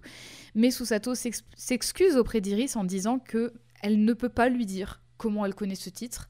Euh, vraiment, elle n'est pas en mesure de- d'expliquer. Et du coup, Iris, elle lui fait confiance parce qu'elle sait que Susato, elle est sérieuse et qu'elle a sans doute ses raisons. Avant d'aller se coucher, Susato avoue à Ryunosuke que le télégramme qu'elle a reçu, c'était en fait une convocation au bureau de Lord Strongheart au sujet de son père, bien qu'elle ne sache pas plus de choses à ce sujet-là. Étrangement, dans la nuit, Gina a quitté le logement, alors Susato, Ryunosuke et Sherlock vont suivre sa trace et se retrouvent au magasin de Windy Bank, le fameux prêteur sur gage. Et elles arrivent en plein milieu d'un gigabordel. Il fait un noir total, déjà, il n'y a plus d'électricité. Sherlock se fait tirer dessus par un inconnu. Ryunosuke pourchasse l'agresseur et Susato fait les premiers soins au détective, même si elle est Ah. inquiète pour Gina et Windy Bank qui, elles, sont enfermées dans la réserve. Alors, elle va utiliser, sans que personne le sache, l'invention voilà l'invention qu'elle a chippée pour faire des chatières là, et elle crée une ouverture dans la porte, et c'est comme ça qu'elle voit Windy Bank mort, et Gina inconsciente, un pistolet à la main. Oh putain. Ça suffit les procès pour meurtre. Y a pas personne, y a pas quelqu'un qui veut, je sais pas, voler voulez- des chaussures chez Ouais, voilà. chez Adidas, je sais pas. Vous voulez pas faire un procès pour détournement de fonds ou un truc Oui, voilà, il y a tellement de choses qui se passent dans le monde. Un vol de voiture, Euh, j'ai pas d'autre idée que des vols. En même temps, bah, voilà, il faut trouver des délits, quoi. À l'arrivée de la police, Susato donne sa disposition, mais elle doit rapidement quitter les lieux du crime parce qu'elle doit rencontrer Lord Strongheart. Il sera question au cours de cet échange de son retour au Japon. Ah. Susato explique par la suite à Ryunosuke qu'elle doit retourner au pays parce que son père est très malade et que sa présence est requise. Mais avant de le laisser se démerder tout seul pour l'affaire qui l'attend, à savoir défendre Gina pour prouver son innocence, Susato l'accompagne dans le début de l'enquête et lui donne surtout ses précieuses notes des précédents procès, au cas où Ryunosuke en aurait besoin. Plus tard, à l'insu du héros, Susato rencontre Sherlock Holmes à l'hôpital pour lui confier l'invention d'Iris, persuadé que ça pourrait servir comme preuve. Très tôt le lendemain matin, Susato quitte l'appartement de Baker Street avant que Ryunosuke ne se lève pour aller à Dover et prendre le bateau. Elle ne tient pas à faire ses adieux à Ryunosuke, en fait elle se sent pas prête quoi, et elle est persuadée que l'assistance d'Iris l'aidera à gagner le procès quand même. D'ailleurs, bon, le procès est très alambiqué, mais ça permet de révéler un truc étrange, c'est qu'il il y a des, des disques musicaux, tu sais, des disques avec des petites piques là qui font comme des boîtes à musique. Oui, ouais, ouais, ouais. Et ben en fait, il y a des disques comme ça qui sont révélés et ces disques n'émettent pas vraiment de la musique, mais ils émettent une sorte de code morse, mais il est Ah. intraduisible. Personne ne comprend ce que signifie ce code. Il y a que les chiens peut-être qui peuvent l'entendre. C'est un ultrason. Il y a que certains animaux qui le comprennent. Le mauvais temps étant de la partie, par contre, le départ de Susato est décalé d'un jour, et donc Ah, ça permet chance. à Ryunosuke de se rendre à Dover pour aller lui dire au revoir. Il arrive justement au moment où elle s'apprêtait à jeter quelque chose à l'eau, c'était son encyclopédie de la loi britannique. En réalité, elle voulait arrêter le droit parce qu'elle elle avait altéré une scène de crime. Tu te rappelles quand elle a ouvert une chatière? Oui, mais Dans la porte. c'est juste pour regarder, elle a rien touché. Oui, mais elle l'a dit à personne. Et du coup, c'est-à-dire que quand les policiers sont arrivés, ils pensaient qu'il y avait déjà une ouverture dans la porte, tu vois. Donc en fait, elle a altéré une scène, une scène de Oui, crime. mais bon, de là, Bon, c'est pas- arrêter le droit entièrement. euh, Oui, voilà, elle, elle s'en voulait beaucoup. quoi. Elle, s'est dit, ça y est, je, je respecte pas la justice, machin. Enfin, elle, elle- elle a vraiment un avis très arrêté là-dessus. Même si, euh, au fil des enquêtes, elle doute de plus en plus justement de ce qui est établi parce qu'elle se rend compte que, euh, en fait, euh, bah, la justice n'est pas parfaite, quoi. Et j'ai une question. Au- Oui. En Angleterre, il n'y a pas cette interdiction de, des femmes dans les cours de justice? Euh, c'est pas dit dans Mais le elle, jeu. elle y est, elle, de toute façon. Elle, elle, elle est en tant qu'assistante, du coup. Mais c'est pas précisé dans le jeu pour l'Angleterre. Par contre, tu ne vois pas d'autres avocates. Ok, d'accord. De toute façon, c'est que Van Zix dans le premier jeu. Mm. C'est que lui. Et d'ailleurs, euh, je, je reviens sur l'histoire de la chatière qu'elle a faite euh, et qu'elle l'a dit à personne. En fait, elle l'a même pas dit à Ryunosuke parce qu'elle ne voulait pas qu'il soit accusé de complicité, en fait, dans Mm. l'altération de la scène de crime. Ouais. Tellement, justement, elle avait peur que ça ait des conséquences graves. Mais Ryunosuke la rassure en lui disant que cette altération de scène, elle a quand même servi à sauver Gina, tu vois, parce que du coup, Gina, elle aurait pu peut-être mourir sur la scène du crime, parce qu'il y a, il y a eu des tirs faits Mm. par une personne, quoi, et qu'en fait, euh, elle l'a peut-être sauvée en faisant ça. Quand le sujet des disques musicaux est amené sur le tapis, Susato essaie de décoder le code avec Iris, et en fait, elle découvre que le code en morse, il n'était pas compris, parce qu'en fait, il n'était pas en anglais, mais il était en japonais. Et grâce à Susato, plusieurs noms sont décodés. Et les noms sont les suivants. Oula. Kazuma Asogi, Non Asa Shin, Non Tobias Gregson Non et John Watson. Non, non, non Qui est le serial non, non, killer? C'est Jack l'éventreur, putain Non, non, non. Donc il y a un lien mystérieux entre tous ces noms, ce qui convainc Susato de revenir en Angleterre dès que possible. Parce qu'elle se dit, oh là, il y a un truc, euh, il y a un truc bizarre là. C'est pourquoi elle promet à Ryunosuke qu'elle deviendra son assistante à nouveau. Son départ signe ainsi la fin du premier jeu, The Great Ace Attorney. Eh, il te laisse comme ça sur un petit cliffhanger, il y a rien qui est résolu, euh, t'attends le prochain, tu te démerdes. Non. Et d'ailleurs, justement, je vais, je vais le dire tout de suite. Je pensais le dire à la fin, mais en fait, si, si tu te souviens de ce qu'on s'était dit dans l'épisode 24 de Codex sur euh, Mia, Maya et Pearl Fay, j'avais, on, avait, euh, on avait vu que en fait les trois jeux étaient intimement liés et que le troisième jeu, il expliquait tout plein d'affaires du 1 et du 2 qui étaient un petit peu étranges mais qui s'entreconnectaient les unes aux autres et qu'en fait Mhm. tout était lié à la famille Fay. Mais en fait, le truc, c'est que les trois jeux, ils ont été écrits au fur et à mesure, d'accord? Mhm. Moi, là, j'ai vraiment l'impression que les deux jeux de cette série, ils ont été écrits ensemble. Mhm. Parce que vraiment, vraiment, vraiment, vraiment, tout s'emboîte parfaitement, quoi. Ah Enfin, on, on dirait qu'ils ont pensé les deux jeux euh, en même temps, quoi. Bah, c'est possible. voilà, c'est assez intéressant. probable. Ça se, ça se goupille vraiment bien. C'est c'est trop bien. Le deuxième jeu de la série, The Great Ace Attorney Resolve, s'ouvre directement, directement sur ce que devient Susato au Japon. Et sache que j'étais ravie que ça arrive. Parce que le premier chapitre du jeu s'intitule L'aventure de l'avocate en fleurs. Bravo les. Bravo Et donc, du coup, ça Quel veut dire que c'est des années après Elle est, elle est Non. adulte C'est pas des années après, on est, euh, on est euh, quelques mois après, puisqu'il y a le temps du trajet en bateau, en fait. C'est tout Mais en fait, ça se passe immédiatement après parce que, oui, je rappelle que la raison pour laquelle Susato est assistante juridique et pas tout simplement avocate, c'est parce que même si elle est tout à fait capable, euh, qu'elle connaît le droit sur le bout des doigts, tout ça, c'est parce que les femmes ne sont pas acceptées en cours de justice, Bah oui, sauf si elles du sont coup, elle témoins peut ou pas être accusées. avocate si c'est juste après. Voilà. Pourtant, elle est confrontée à un problème de taille. Sa meilleure amie, une jeune fille du nom de Rei Membami, est accusée du meurtre de l'étudiante anglaise du premier jeu. Tu sais, celle qui s'appelait Jezai Brett Oui. Eh ben, il y a un petit problème là. C'est que du coup, comme c'est une, une étudiante anglaise qui, est, euh, qui vient d'un échange intergouvernemental, c'est une affaire qui pèse un peu. Donc il n'y a pas grand monde qui veut prendre le cas. Personne ne veut défendre Ray Membami. Et le problème pour Ray, c'est que, voilà, comme je le disais, aucun avocat de la défense ne veut prendre son cas à cause de l'identité de la victime, mais aussi de l'immunité diplomatique qu'elle avait. Parce qu'il faut savoir que Jezai Brett, elle a été accusée de meurtre, hein, d'accord Mais elle n'était pas en prison. Elle avait l'immunité. Elle était tranquille, tu vois. Donc Susato, elle, elle ne veut pas laisser sa meilleure amie dans la merde, et alors elle décide de prendre sa défense sous une identité de garçon, puisque la cour ne veut pas d'une fille. Elle fait une Lady Oscar. Elle nous fait une Lady Oscar. Je Oh vais te montrer à quoi elle ressemble, elle est Oh trop cool Oh là là. Alors je t'ai envoyé une image de Rei Membami du coup, et maintenant je t'envoie Susato habillé en garçon. Oh là là, quel style Quel style incroyable Quel flow, hein Alors elle a... euh, Elle a... Bon... Elle a les cheveux attachés, mais du coup, comme elle a une casquette par-dessus, on dirait qu'elle a les cheveux courts de devant, mais de derrière, Ouais. on voit Il son était, chignon, il était même. question dans le développement de lui couper les cheveux, mais en fait les, les cara designers ont dit euh, non. Ouais, mais c'est con, ils auraient dû lui couper les cheveux, parce que Ouais, là, on voit qu'elle a un truc chignon radical. Après, euh, un mec, c'est pas avoir les cheveux longs aussi, mais bon. Bah, Euh, surtout elle est Meiji. Oui, c'est vrai. Elle a un costume noir avec au-dessus un, un manteau attaché Ouais. que en haut, donc ça fait comme une cape.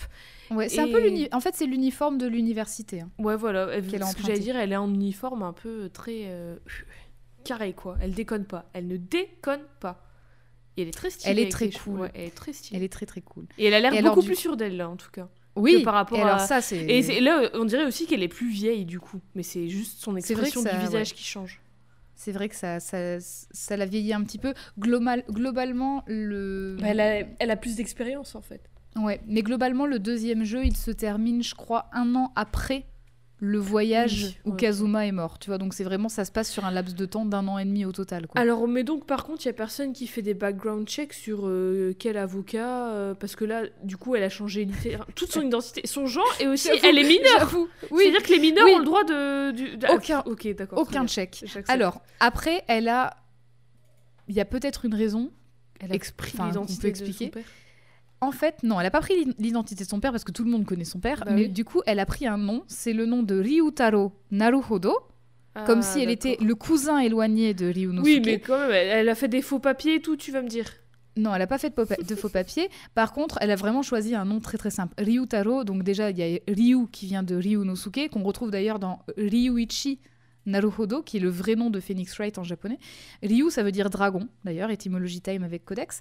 Et Taro, c'est un, c'est un suffixe qu'on retrouve souvent à la fin des, des prénoms masculins, notamment chez les premiers fils d'une famille. Parce que ça veut dire le premier ou le grand garçon, tu vois. Donc, Mm. euh, voilà. Et en fait, le truc, c'est que ça passe parce que il me semble qu'elle est recommandée par Eugene Mikotoba. Et Eugene Mikotoba, c'est son père, donc euh, il, est dans le- il est dans la confidence. Dans le quoi, il coup, sait. ouais, d'accord. Rei Membami le sait aussi, d'ailleurs. Oui. Elle sait que c'est Susato qui la défend. Donc là, elle est pas. Susato n'est pas toute seule hein, quand même pendant le procès. Il y a quand même son père qui est à ses côtés, à la barre.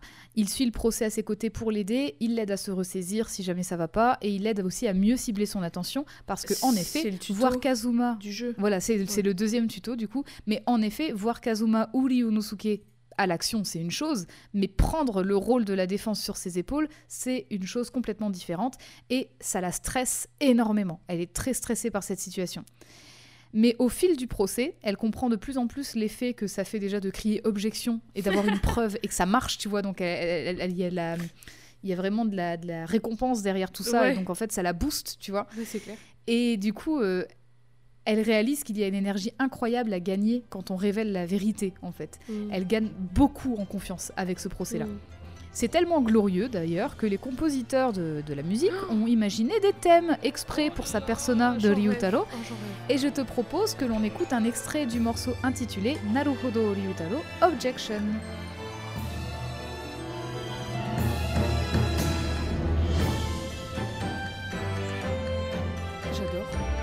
On entend toujours un bout de son thème derrière, tu Ouais. vois. Allez, oh, elle est belle la musique. C'est une musique superbe. J'adore, j'adore les musiques de ce jeu. De Clairement, c'est vraiment Ouais, trop bien. bien. Ça, c'est incroyable. Bref, malgré les mensonges et les omissions de sa cliente et amie, Susato croit quand même en elle et parvient à prouver qu'elle n'est pas responsable du meurtre de Jezai Brett, mais que c'est un journaliste d'investigation qui a fait le coup. D'ailleurs, je tiens à préciser aussi que Jezai Brett, pendant ce procès, on apprend que ce n'est pas sa réelle identité, que c'est un faux nom et que son vrai nom c'est Asa Shin. Donc déjà assassine, vous l'avez, vous l'avez chez vous. Et aussi, Mais elle est aussi- pas anglaise. Si, elle est anglaise, mais par contre c'est le c'est un des noms qui était listé dans le dans le code en morse. Oui, c'est vrai, exact. Donc euh, là, euh, il y a, on connaît tous les noms maintenant parce qu'il y avait Kazuma Asogi, Asa Shin, il y avait Tobias Gregson qui est l'inspecteur de police Et John Watson. et il y avait John Watson. Donc voilà, on connaît tous les noms. Avant de se faire écrouer, le journaliste criera à Susato qu'il sait que le gouvernement japonais leur cache des choses, comme le fait que personne ne soit au courant de la mort de Kazuma Asogi, par exemple, sur le Buria. Personne ne le sait, en fait. Personne ne le sait au Japon. Mais pourquoi vous le saurez? C'est juste un Bah, ça aurait étudiant dû être. Oui, mais bah oui, mais c'est- c'était un, un truc euh, intergouvernemental, machin, et en fait, ça a été Oui. enterré. Donc lui, il a dit c'est Hmm. bizarre. Et comment Et il le sait, lui, du coup? Hmm. Bah, parce que c'est un journaliste, mais en tout cas, il a dit Hmm. aussi qu'il sait une chose, et ça, c'est quelque chose que Susato apprend parce qu'elle savait qu'il était mort, c'est que son corps n'a jamais rej- rejoint le Japon après.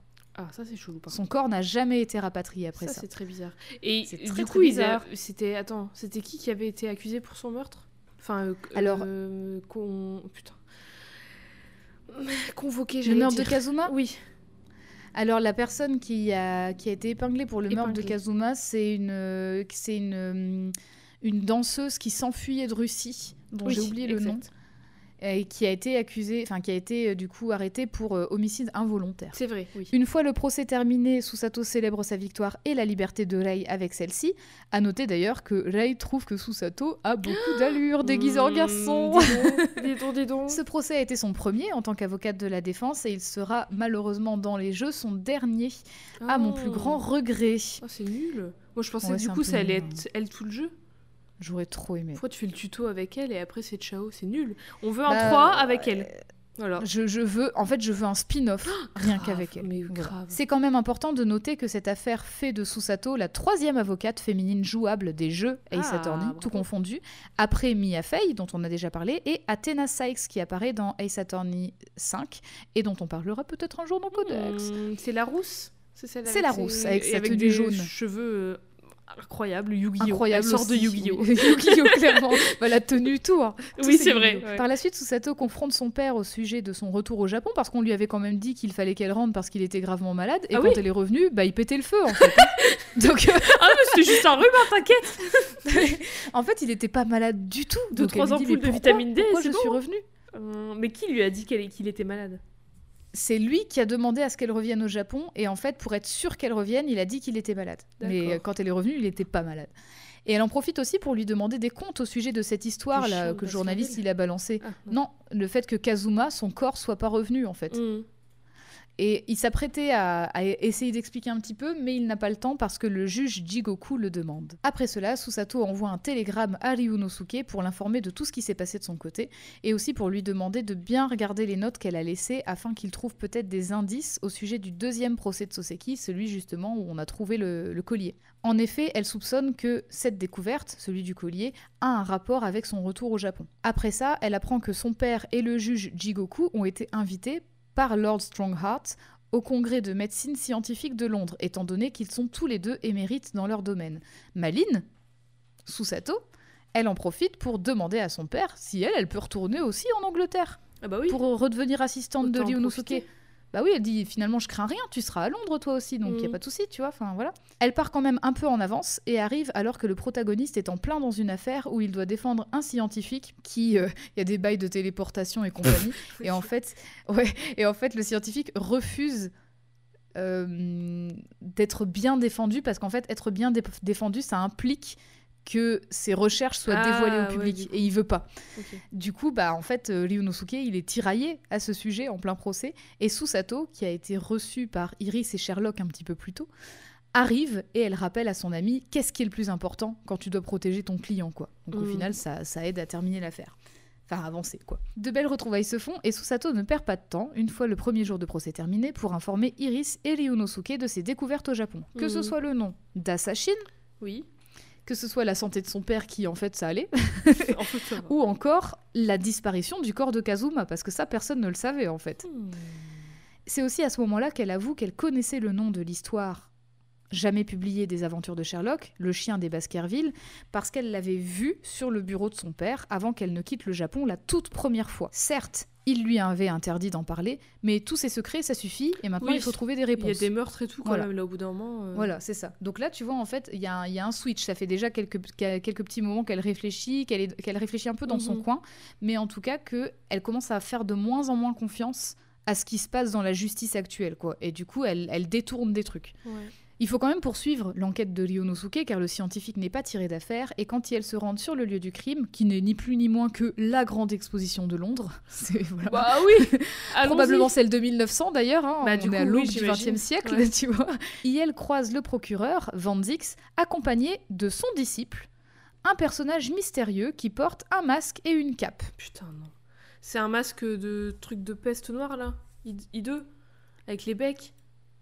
Euh, il a une sorte de petit bec, je sais pas si c'est un masque de peste noire. Je sais bien comment j'ai dit. I2. I2. Le jugement. c'est le Bah, je suis- dégueulasse là. bah pardon mais c'est moche. C'est vrai que c'est pas très. C'est pas très pratique aussi. Et disons que cette personne. Personne se pose de que question pourquoi il porte un masque?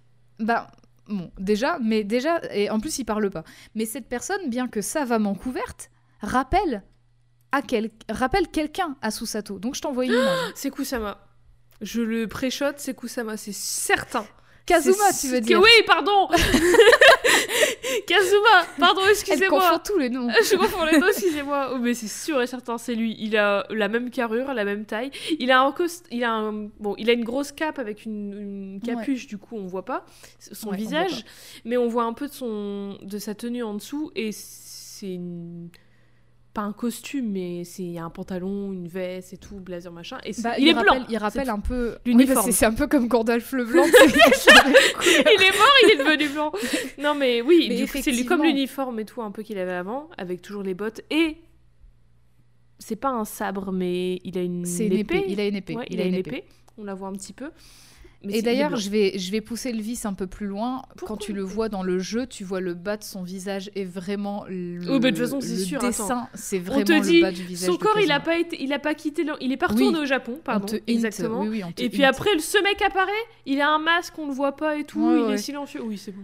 Évidemment, Susato, elle, elle bloque. La première fois qu'elle le voit, elle est vraiment. euh, elle, elle frise, tu vois, elle est complètement bloquée. Même Ryunosuke, il est en mode bah, Susato, ça va Parce que lui, il capte pas tout de suite, il est un peu bébête, quoi. Ouais, il est un peu Et, con, son euh, meilleur pote. quoi. Ouais. Mais en tout cas, effectivement, elle l'appelle brusquement le nom de, de Kazuma pour voir si cet homme réagit. Et c'est le cas. Il se retourne un peu, mais il quitte les lieux avec Van Zix sans répondre. Mm.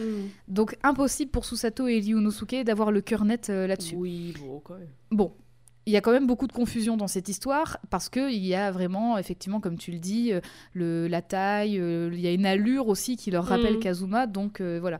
Mais c'est un peu dur pour eux parce que forcément, bah, il y a eu- ils ont fait un deuil, enfin tu vois, donc ils ont un peu du mal à accuser le coup tous les deux. Une fois le deuxième jour de procès terminé et l'acquittement de leurs clients, Susato et Ryunosuke restent dans la cour de justice. Et elles y apprennent de Barok Van Zix qu'il connaît Yujin Mikotoba et deux de ses amis, puisque il y a dix ans, trois Japonais, dont Yujin Mikotoba, sont venus étudier en Angleterre. Donc Van Zix les connaît. Hmm. Van Zix leur apprend par ailleurs que le plus grand criminel connu d'Angleterre, qu'on appelait le professeur, était en fait japonais. Et à ce moment-là, le disciple se met à hurler de douleur avant de retirer son masque. Et comme Susato, comme tout le monde s'en doutait, il s'agit de Kazuma Asogi. Oh lolo, qu'est-ce qui se passe Que se passe-t-il Quoi Elle se met à pleurer d'émotion de savoir que son frère adoptif est bel et bien vivant, avant d'apprendre que le professeur était en fait le père de Kazuma, Genshin Asogi, qui était également là en Erasmus dix ans plus tôt avec Yujin. Hein Une sacrée histoire de famille si vous voulez mon avis. J'essaie de- j'essaie de... Quoi? Euh, Reprends ton tableau en liège. Pardon Attends, mais il manque des... Il manque des... Il, manque des infos. On apprend en fait de la part de Van Zix que dix ans plus tôt, trois, euh, trois Japonais sont venus étudier Trois. dans le milieu du droit en Angleterre. Parmi ces trois personnes, il y avait Yujin Mikotoba qui est le père de. Susato. Oui. Susato était déjà née dix ans plus tôt puisqu'elle avait- elle a 16 ans, d'accord? Il y avait aussi le père de Kazuma, Genshin Asogi, Et et, la troisième personne, bah, je vais le dire tout de suite comme C'est ça c'est clair, de- c'est le, ju- c'est le juge Jigoku. D'accord. C'est le juge de la cour euh, au Japon. Ok. Donc les trois ont étudié le droit en Angleterre dix ans plus tôt. Et dix ans plus tôt, en fait, il y a eu des meurtres en série euh, par un gars qui s'appelait le professeur. Et en fait, la personne qui a été, euh, qui a été épinglée pour ces meurtres-là, c'est Genshin Asogi. Donc il a été condamné à mort. Et apparemment, c'est le criminel le plus euh, retentissant Ok. euh, en Angleterre à ce moment-là. Voilà. Ouais, du coup, comme je le disais, c'est une sacrée histoire de famille, au pluriel. Et c'est alors que Susato avoue à Ryunosuke que, en fait, si elle est si proche de Kazuma, que, en fait, si elle devait initialement l'accompagner en tant qu'assistante juridique, que si elle est si émue de le voir ici, c'est parce que Kazuma est son frère, son frère adoptif depuis 10 ans, puisque comme Genshin a été condamné à mort, et bah euh, Kazuma, il avait plus de famille, sa mère, elle était morte avant, enfin Ouais. bref, donc euh, en gros, il était tout seul.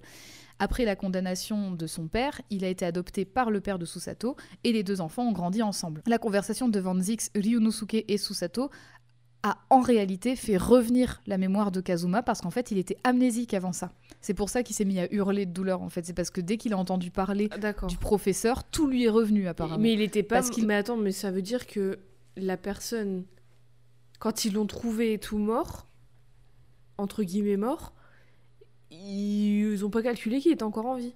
Ou alors ça veut dire Je que la personne. que la personne qui l'a déclarée morte, c'est Sherlock Holmes. Oui, voilà. Ça veut dire que la personne qui l'a trouvé est dans le coup. Il sait quelque chose. Hmm. Que d'histoire. J'arrive à la, j'arrive à la fin. Sache que j'ai donné des petits titres à mes chapitres et que j'aime bien mettre le mot rififi dans mes épisodes. Essayez de deviner l'âge de Eve. Là, du coup, j'ai écrit du rififi complotiste chez la reine. Ah, Ah du oui. complot. Tout ce que On j'aime. arrive, on arrive à la fin là, hein, ça y est. Les deux derniers chapitres de ce second jeu sont intimement liés et sont absolument incroyables. Alors encore une fois, si vous n'avez pas joué au jeu et que vous vraiment vous tenez à y jouer, là euh, vraiment je, il y a aucune pitié quoi. Je spoil tout. Donc voilà. Vous êtes prévenus. Ouais, là vous êtes prévenus. Quelques jours après un procès savamment gagné, Susato et Ryunosuke se rendent dans un hôtel très chic pour retrouver le père de Susato, Yujin Mikotoba, et le juge Jigoku qui sont enfin arrivés à Londres pour le congrès de médecine scientifique. Ensemble, ils parlent un chouille de Genshin Asogi, dit le professeur, puisqu'ils étaient tous les trois amis et étudiants en Angleterre dix ans plus tôt. C'est après cet échange que Susato et Ryunosuke réclament des comptes à Sherlock au sujet du prétendu corps de Kazuma. Parce que euh, c'est quoi cette histoire, quoi? Et en effet, Sherlock a tenté une sorte de ruse pour que Ah Kazuma n'aille pas en Angleterre. Donc, il- en fait, il a tenté un truc pour qu'il soit Ah, renvoyé au Il Japon voulait coûte le que coûte. protéger. Et ben, du coup, c'est ce qu'on pense, oui. Mais son plan, il a échoué parce qu'en fait, une fois qu'il a déposé Kazuma à Hong Kong, Kazuma qui avait perdu la mémoire à ce moment-là, parce que pour le coup, il, est- il avait vraiment été assommé, quoi. Donc en Mhm. fait, euh, il a perdu la mémoire à cause du coup. Euh, malgré son amnésie, il se souvenait quand même d'une chose, c'était qu'il avait un objectif et il fallait qu'il aille à Londres. Donc en fait, il s'est rendu à Londres par tous les moyens possibles. C'est pour ça qu'il n'est jamais arrivé au Japon.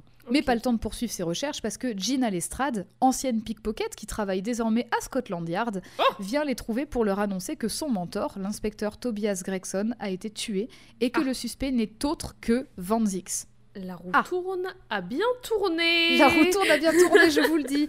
On arrive donc dans une affaire où il faudra défendre son rival d'avant face à un nouveau procureur, Ah, alors. Kazuma Asogi. Pardon Bah oui Pardon Kazuma Asogi qui était le disciple de Van Zix, donc il sait faire de la procuration. Oui, mais attends, le mec, il, il avait, la... il avait plus de mémoire il y a deux secondes. Ouais, bah écoute, c'est... On, fait avec ce qu'on a. d'être parfaits, quoi. On fait avec ce qu'on a. Il n'y a pas beaucoup de procureurs apparemment dans ce monde-là. En tout cas, on comprend que ce sera d'autant plus difficile parce que Kazuma, du coup, il a eu une formation de procureur auprès de Van Zix, mais surtout, bah, il connaît les tactiques de la défense, Hmm. puisque du coup, sa mémoire lui est revenue. Donc, euh, on suppose qu'il se souvient de tout. Oui. Allez. Voilà. Pendant le, le premier jour du procès, Kazuma ne semble pas lui-même, il a une rage de vaincre qui surprend vraiment beaucoup les deux personnages principaux. Et Susato, ça la rend très triste parce qu'en fait, elle le reconnaît pas du tout. quoi. C'est parce que, en fait, le meurtre de Gregson cache beaucoup de choses et que ça a à voir d'une certaine manière avec le professeur. Je veux tout putain de savoir. Et l'autre procureur euh, méchant, là, euh, Jack l'éventreur. Eh ben alors, on, on va y venir à ça Ah. justement, cette histoire de, de- du faucheur du Bailey. Et ça. tu dis Jack l'éventreur, c'est chouette parce que c'est vrai qu'en anglais c'est- The Reaper of the Bailey, Bah donc oui, l'éventreur c'est- du. Bailey, quoi, c'est vrai. En effet, on apprend que dix ans plus tôt, après avoir été condamné à mort, le professeur n'a pas été exécuté comme cela était prévu. L'enquête se poursuit donc et Iris rejoint le duo pour enquêter avec elle. Quand Susato apprend qu'Asashine, qui avait tué John Watson, était en réalité une assassine, on l'a bien compris avec son nom, recrutée par l'organisation secrète qui se cache derrière l'appellation du faucheur du Bailey, elle a de plus en plus de doutes. Je m'explique. En effet, Van Zix, c'est notre client. Donc maintenant, Van Zix, il nous parle. C'est difficile au début, mais il nous parle. Et Van Zix, il a admis qu'il n'était absolument pas le faucheur. Qu'en fait, s'il laissait les gens dire ça, c'est parce qu'il avait remarqué que cette croyance, elle faisait baisser la criminalité à Londres, parce que les gens Mhm. avaient peur Ah bah d'être oui. en procès face à Il lui. voulait pas se... Ouais, ouais, il voulait pas se C'est ça. Mais le truc, c'est qu'il dit en fait, euh, on, on pense que c'est moi parce que c'est mes procès qui sont concernés, mais il fait, mais moi je n'ai tué personne, c'est pas moi en fait. Enfin, je, je ne suis pas le faucheur. Il y a une organisation beaucoup plus grande et étaient dessus. Ça, c'est ce qu'il nous apprend. Hmm. Plus tard, Eugene Mikotoba demande à Ryunosuke de revenir au, Japon après cette affaire, car son pays a désespérément besoin d'avocats de la défense de son Akabi. Cette demande a pour effet de remettre en question absolument tous les objectifs de Susato, qui avait jusque-là une sorte de trajectoire un peu définie, tu sais, euh, même si ça a été secoué par la prétendue mort de, de Kazuma, elle était censée être son assistante pendant ses études à l'étranger, faire un travail de recherche non négligeable sur le droit, et du coup, elle aussi s'améliorer dans ce milieu-là, quoi. Le fait que Kazuma soit maintenant vivant et que Ryunosuke puisse retourner au Japon sans trop de conséquences diplomatiques, bah ça change tout. Qu'est-ce que elle, elle veut vraiment faire? Bah oui, elle fait quoi, elle, dans tout ça? Elle sait pas. C'est ça.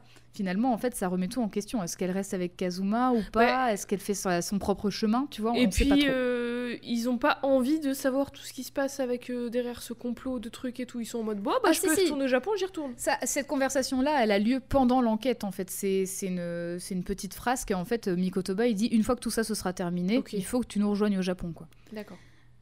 De retour à l'appartement de Sherlock et d'Iris, Susato remarque quelque chose d'intéressant sur un rapport d'autopsie vieux de 10 ans, parce que c'est le rapport d'autopsie du professeur. Alors fois qu'il est mort. Il a pas été con... alors qu'il est pas mort. Enfin, il, Il- a pas alors, été il n'a pas exécuté. été exécuté comme ça a été demandé. Ah, Ça veut il est pas dire qu'il voilà, il est mort, mais d'une autre façon. Oh. Ce rapport, Le collier pour chien. Oh, le chien de Bob.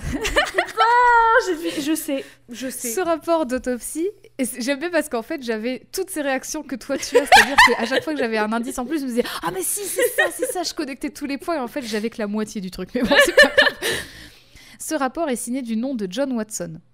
Iris a toujours pensé que John Watson était son père parce qu'elle comparait en fait l'écriture du rapport d'autopsie et l'écriture des, des anciennes aventures de Sherlock Holmes, celle qui, celle qui était écrite par son compagnon de l'époque. Parce que Iris a 10 ans, je le rappelle, donc il y a, il y a 10 ans, elle pouvait pas écrire les Oui. enquêtes Bah, de Sherlock John- Holmes. C'était John Watson, du coup. le Du coup, de- évidemment, nous, on connaît le compagnon Oui. de Sherlock Holmes comme étant John Watson.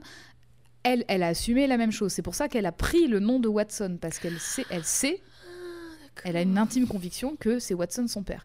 Sauf que Susato, elle, elle le voit maintenant, ce rapport d'autopsie, et elle se rend compte que l'écriture du rapport d'autopsie, c'est pas l'écriture de John Watson. Il y a que la signature de John Watson.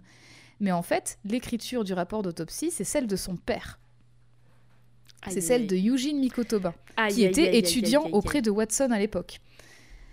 Donc en suivant la logique d'Iris, si on estime que l'écriture correspond à l'écriture des écrits, ça veut dire que Eugene Mikotoba est peut-être le père d'Iris et donc qu'elle est que Susato et Iris sont sœurs. Oh, attends, ça je m'y attendais pas. Moi non plus, ça je m'y attendais pas. Je peux dire quand c'est apparu, je me suis dit what? Donc il y, a, il y a un genre de statu quo. On n'a pas la, donc on n'a pas la ça, certitude de ça. Mais, Voilà. ça, mais ça, ok, d'accord, je le mets, ok, très bien, je le sais. Mais mets-le mais dans, le plus important- mets-le dans tes petits tiroirs parce Voilà. que je pense que je vais pas répondre à toutes tes questions. Mais non, si mais des ça, c'est pas très pas. important. Moi, ce qui m'importe, c'est pourquoi il a écrit le rapport d'autopsie. Bah, parce qu'il était étudiant et en fait, euh, quand tu fais des autopsies, tu fais pas tout seul. Tu es avec plusieurs autres euh, médecins, euh, des internes, machin. Oui. Et en gros, lui, il rédigeait le rapport d'autopsie Et et, il a il a été signé signé par Watson. Parce que. Watson, c'était le, le- Très bien. J'allais dire le coroner, c'est le médecin légiste en Oui. chef, quoi. Je pensais que du coup, il avait des des plans funestes. Non, mais par contre, il y a une chose que ça soulève, c'est pourquoi c'est Eugene Mikotoba qui écrit les histoires de Sherlock Holmes. C'est vrai. Et oui. Mais en fait, tout à l'heure, quand je te posais la question de est-ce que c'est des histoires comme dans des livres de la fiction ou des rapports d'affaires, euh, voilà, tu m'as pas répondu parce que la réponse c'est que c'est de la fiction et ça m'aurait tout spoilé. Et en fait, il invente tout et Sherlock Holmes, il est nul à chier. Et c'est pour ça qu'en fait, il y a aucune enquête. Bah, parce que oui, Susato, elle a vu qu'il était nul et que toutes ses déductions, elles étaient nulles. Donc en fait, ça se En trouve, fait, c'est une fausse, une fausse réputation. En fait, pas exactement, parce qu'en fait, bon, je vais le dire tout de suite, mais Merci en de gros, m'avoir arrêté, vraiment. Non, non, mais- partie pendant 10, 10 ans. en fait, il est, il est nul tout seul, mais quand il est avec son compagnon, ça marche. Et c'est pour ça justement qu'il y a ce truc de la danse de la déduction. En fait, il danse pas tout seul, Sherlock, quand il fait ses déductions, Oui. il les fait avec quelqu'un. Et donc, quand il enquêtait avec son compagnon de l'époque, et ben ses déductions étaient justes parce que du coup ils en parlaient ensemble en fait, ils avaient deux points de vue et du coup c'est vraiment des rapports de d'affaires qui sont un peu romancés parce que forcément c'est publié machin, il faut que ce soit lisible, mais du coup c'est pas de la fiction euh, à 100% quoi. Même s'il y a le truc euh, de l'ennemi de Sherlock qui est un inspecteur de police, enfin tu vois, ça c'était un Mm. peu romancé quoi. Bon, le lendemain, il est établi lors du procès que la communication en morse japonais, qui avait été révélée dans le premier jeu hein, d'ailleurs, concernait en réalité pas que des noms de victimes, mais des noms d'assassins aussi. Bah oui. Assassin Assassin, pour. John Watson, parce qu'elle a assassiné John Watson, et du coup, par élimination, Kazuma Asogi pour Tobias Gregson. Mhm. Ce qui signifie que Kazuma est un assassin. Je vais dire non, mais en fait, ça m'étonne pas. C'est toujours. Alors, les vraiment. Alors, les personnages préférés des gens, les personnages crush et tout, soit ils crèvent, soit ils deviennent méchants. le cœur dans Là, il fait les deux. il meurt, il revient, il devient méchant. Donc, c'est Alors- ouais, en fait, non, ça m'étonne pas. Oui, alors effectivement, quand on a ça, on se dit oh là là, mais qu'est-ce qui se passe et tout. Donc Susato, elle a le cœur brisé d'apprendre que Kazuma, en fait, s'il a été sélectionné pour cet Erasmus en Angleterre, c'est parce qu'il a accepté une mission d'assassinat interpays, si tu veux. Kazuma explique toutefois qu'il n'avait en fait jamais l'intention de mettre à exécution cette demande d'assassinat. En gros, il s'est dit bah moi j'ai dit oui pour aller en Angleterre parce que mon objectif c'était de découvrir la vérité sur mon père. Et euh, voilà quoi, enfin, je, je comptais pas assassiner Tobias Gregson. Le Oui. fait est que Gregson est quand même mort. Oui. Donc euh, il faut trouver qui l'a fait quoi. Le procès se poursuit et Susato et Ryunosuke prouvent que en fait c'est le juge Jigoku qui a fait le coup pour exécuter justement cette demande du gouvernement britannique à la place de Kazuma. Mhm. Parce qu'à ce moment-là, quand il l'a fait, il ne savait pas que Kazuma était en vie. Donc en fait, il s'est dit, il faut bien que quelqu'un le fasse, je le fais. Ok, d'accord. Strongheart, qui juge l'affaire, il remplace le juge hein, sur l'affaire, donc le, le chef de la justice, manque de terminer le procès, mais Susato soutient Ryunosuke pour demander à ce qu'il continue. étant donné qu'il y a encore beaucoup de vérités qui sont encore Bah enfouies oui. au sujet d'une affaire, celle du professeur, qui est intimement liée, parce qu'en fait, tous les personnes, toutes les personnes impliquées sont impliquées avec l'affaire du professeur. Bah oui, parce qu'en vrai, on, on, sait toujours rien. On sait toujours rien. On Par sait, contre, on sait je- des petites choses, dis- mais on sait rien. Je le dis, les... on a des indices, mais tout au long des deux jeux. C'est vraiment un truc qui est distillé petit à petit. euh, le truc du professeur, c'est un truc qui arrive petit à petit, quoi. Tout n'arrive pas d'un coup à la fin. Mais Ça me fait marrer fin. parce que c'est Ryonosuke, le héros. Ouais. Mais là, euh, il est même pas dans l'histoire que tu me racontes et c'est pareil. Bah moi, je te raconte l'histoire de Susato, mais globalement, Susato est souvent euh, est toujours Oui, avec lui. quoi. Mais donc il sert à rien parce que c'est par rapport aux parents de Kazuma. Kazuma, ouais. Et aux Et parents de Susato, mais Phoenix, ouais. enfin Phe- Ryonosuke, il sert à rien. Bah, Ryunosuke, du coup, c'est vrai qu'en fait, là, c'est pas son histoire, mais en même temps, tu sais, quand Mais on donc, parlait ça aurait de pu Mia, être- Maya et Pearl Fay, c'était pareil, c'était Bah pas ton histoire de mais Phoenix, c'était aurait- l'histoire des Faye. Ça aurait pu être Susato, l'avocate Ouais, principale grave. du jeu. C'est que je Ouais, ne grave. comprends pas. Je ne, enfin si, je comprends. Ah, moi, je comprends, c'est c'est parce qu'il n'y a pas de femme à l'écriture. Ça c'est pour la ça. Misogynie, mais ça fait chier, c'est trop dommage. Mais c'est aussi pour ça que je veux lui donner ses, je veux lui rendre ses lettres de noblesse. Exactement. Donc ensemble, ils parviennent à démanteler un gigantesque complot mené d'une main de maître par Lord Strongheart. D'ailleurs, ça se voyait à son cara design. Je l'ai vu la première fois, j'ai dit ouh, toi tu pues la merde. toi, hmm, Toi, t'as l'air- méchant. Ouais, toi t'es un méchant. Il a des gros sourcils? Il a des gros sourcils, des- une barbe, des pattes. Oui, Il est très certaine qu'il imposant. avait une barbe. Et il a toujours, il a toujours une, une montre à gousset en mode je suis en retard de 7 heures et 3 minutes à mon, à mon rendez-vous. Là, ils m'attendent donc euh, j'ai pas le temps. quoi. Enfin, vraiment, il est insup. Ok. Prouvant que Genshin Asogi, en fait, n'était pas le tueur en série que tout le monde pensait et qu'il a été assassiné avant de pouvoir être extradé du pays parce qu'en fait il avait été condamné à mort mais c'était une façade c'était pas vrai parce qu'en fait il avait un moyen de faire levier sur le gouvernement britannique donc en gros il a dit moi je ne révèle rien de vos secrets si vous me renvoyez au Japon et c'est ce qui était prévu mais il a été assassiné avant Hmm. donc euh, gros complot euh, plus plus plus qui s'est emberlificoté au fil des années. Mais aussi, le vrai tueur en série, le professeur, c'était en fait le frère de Baroque Van Zix, une histoire de famille, je vous ai dit, hein, qui s'appelle Clint Van Zix, qui était aussi procureur. Et en fait, quand il ne parvenait pas à condamner ses accusés, quand vraiment euh, il manquait de preuves pour, euh, pour écrouer des, des méchants, quoi, Il est tué. eh ben, il faisait justice lui-même. Et comment il faisait? Il avait entraîné son chien pour attaquer ses victimes. victimes. D'où le collier couvert de sang Ah, Putain, plusieurs mec, chapitres c'est- plus tôt. C'est un justicier de la rue, quoi. C'est ça. C'est Dexter, le gars. Putain, waouh. Ok, d'accord. Et alors pourquoi le chien des Baskerville? Parce qu'en fait, l'épouse de Clint Van Zix, c'était une femme qui venait de la famille des Baskerville. Ah, d'accord. C'est pour ça. Enfin, Kazuma retrouve la paix vis-à-vis de son père, en fait, parce que du coup, il a prouvé que son père n'était pas un tueur en série. Par contre, son père a quand même tué quelqu'un. Il a tué Clint Van Zix. Parce qu'il a su que c'était lui qui était coupable de tous ces meurtres. Il n'a pas pu, euh, il a pas pu Il le su. prouver à la justice. Il l'a deviné en fait, il a, il a enquêté, il l'a deviné. Et en fait, la justice en avait rien à foutre parce qu'en gros, ils ont dit bah oui, mais il fait justice donc c'est bien, tu vois. Et en fait, du coup, lui, il a perdu foi en, en ce en quoi il croyait. Donc il est allé confronter Clint, il a dit ça suffit, tu veux, enfin, faut arrêter de faire ça. Et en gros, il lui a proposé un duel à l'amiable et Ah il a gagné. Après le procès, Susato apprend de la part de son père que dix ans plus tôt, donc il a aidé l'épouse de Clint Van Zix, qui venait de mourir d'ailleurs, hein, à accoucher parce qu'elle était enceinte cette femme. La mère est morte en couche, alors Eugene a décidé de nommer le bébé d'après le prénom de son épouse qui s'appelle Ayame. Sauf que Ayame, c'est un nom de fleur en japonais. Et on pourrait le traduire par quoi à ton avis? Iris J'ai pas entendu Iris, Iris, tout à fait oui, bravo, Et c'est lui, du coup, bravo. qui l'a appelé Watson. Euh, non, c'est Iris qui a pris le nom de Watson, je l'ai dit tout à l'heure. En elle fait, avait- quand elle, elle a... avait pas de nom de famille euh, avant? Non, en fait, justement, pour protéger l'enfant des conséquences à venir sur la lignée des Van Zix, parce qu'ils savaient pas ce qu'allait à- advenir en fait de, des Van Zix, s'ils allaient être destitués, machin et tout, pour la protéger de tout ça, euh, il l'a confié à son partenaire de l'époque, un détective répondant au nom de Sherlock Holmes. Donc en fait, c'est un peu Sherlock Holmes son papa quoi. Enfin, c'est Oui. lui qui l'a élevé, qui s'est occupé d'elle. enfin, C'est voilà. pas très cool pour lui de choisir le nom de Watson alors que le gars qui t'a élevé c'est Sherlock Holmes. Enfin, elle aurait pu Oui, s'appeler. Holmes. Mais après, c'est en même temps Holmes, Sherlock ne Watson, lui a les deux. Ouais, mais Sherlock ne lui a rien dit, personne ne lui avait rien dit, et elle, elle a assumé en comparant deux Oui, écritures, bon, alors qu'en plus, c'était pas du tout la, la bonne écriture, quoi. Mais oui, effectivement. Plus tard, donc en fait, techniquement, c'est une Baskerville ou une Van Zix. Techniquement, c'est la nièce du procureur. Oui, du coup. coup. putain, oh, j'ai la logique. Ouais. Plus tard, Susato entend Ryunosuke et son père discuter du pourquoi elle, elle avait été rappelée au Japon. C'est parce qu'en fait, il a su qu'elle avait trouvé le collier du chien des Baskerville et il a eu peur qu'avec ses grandes capacités de déduction, elle trouve l'identité d'Iris. Et il avait peur en fait que ça ait des conséquences sur Susato en fait. Bah, ça refait quoi?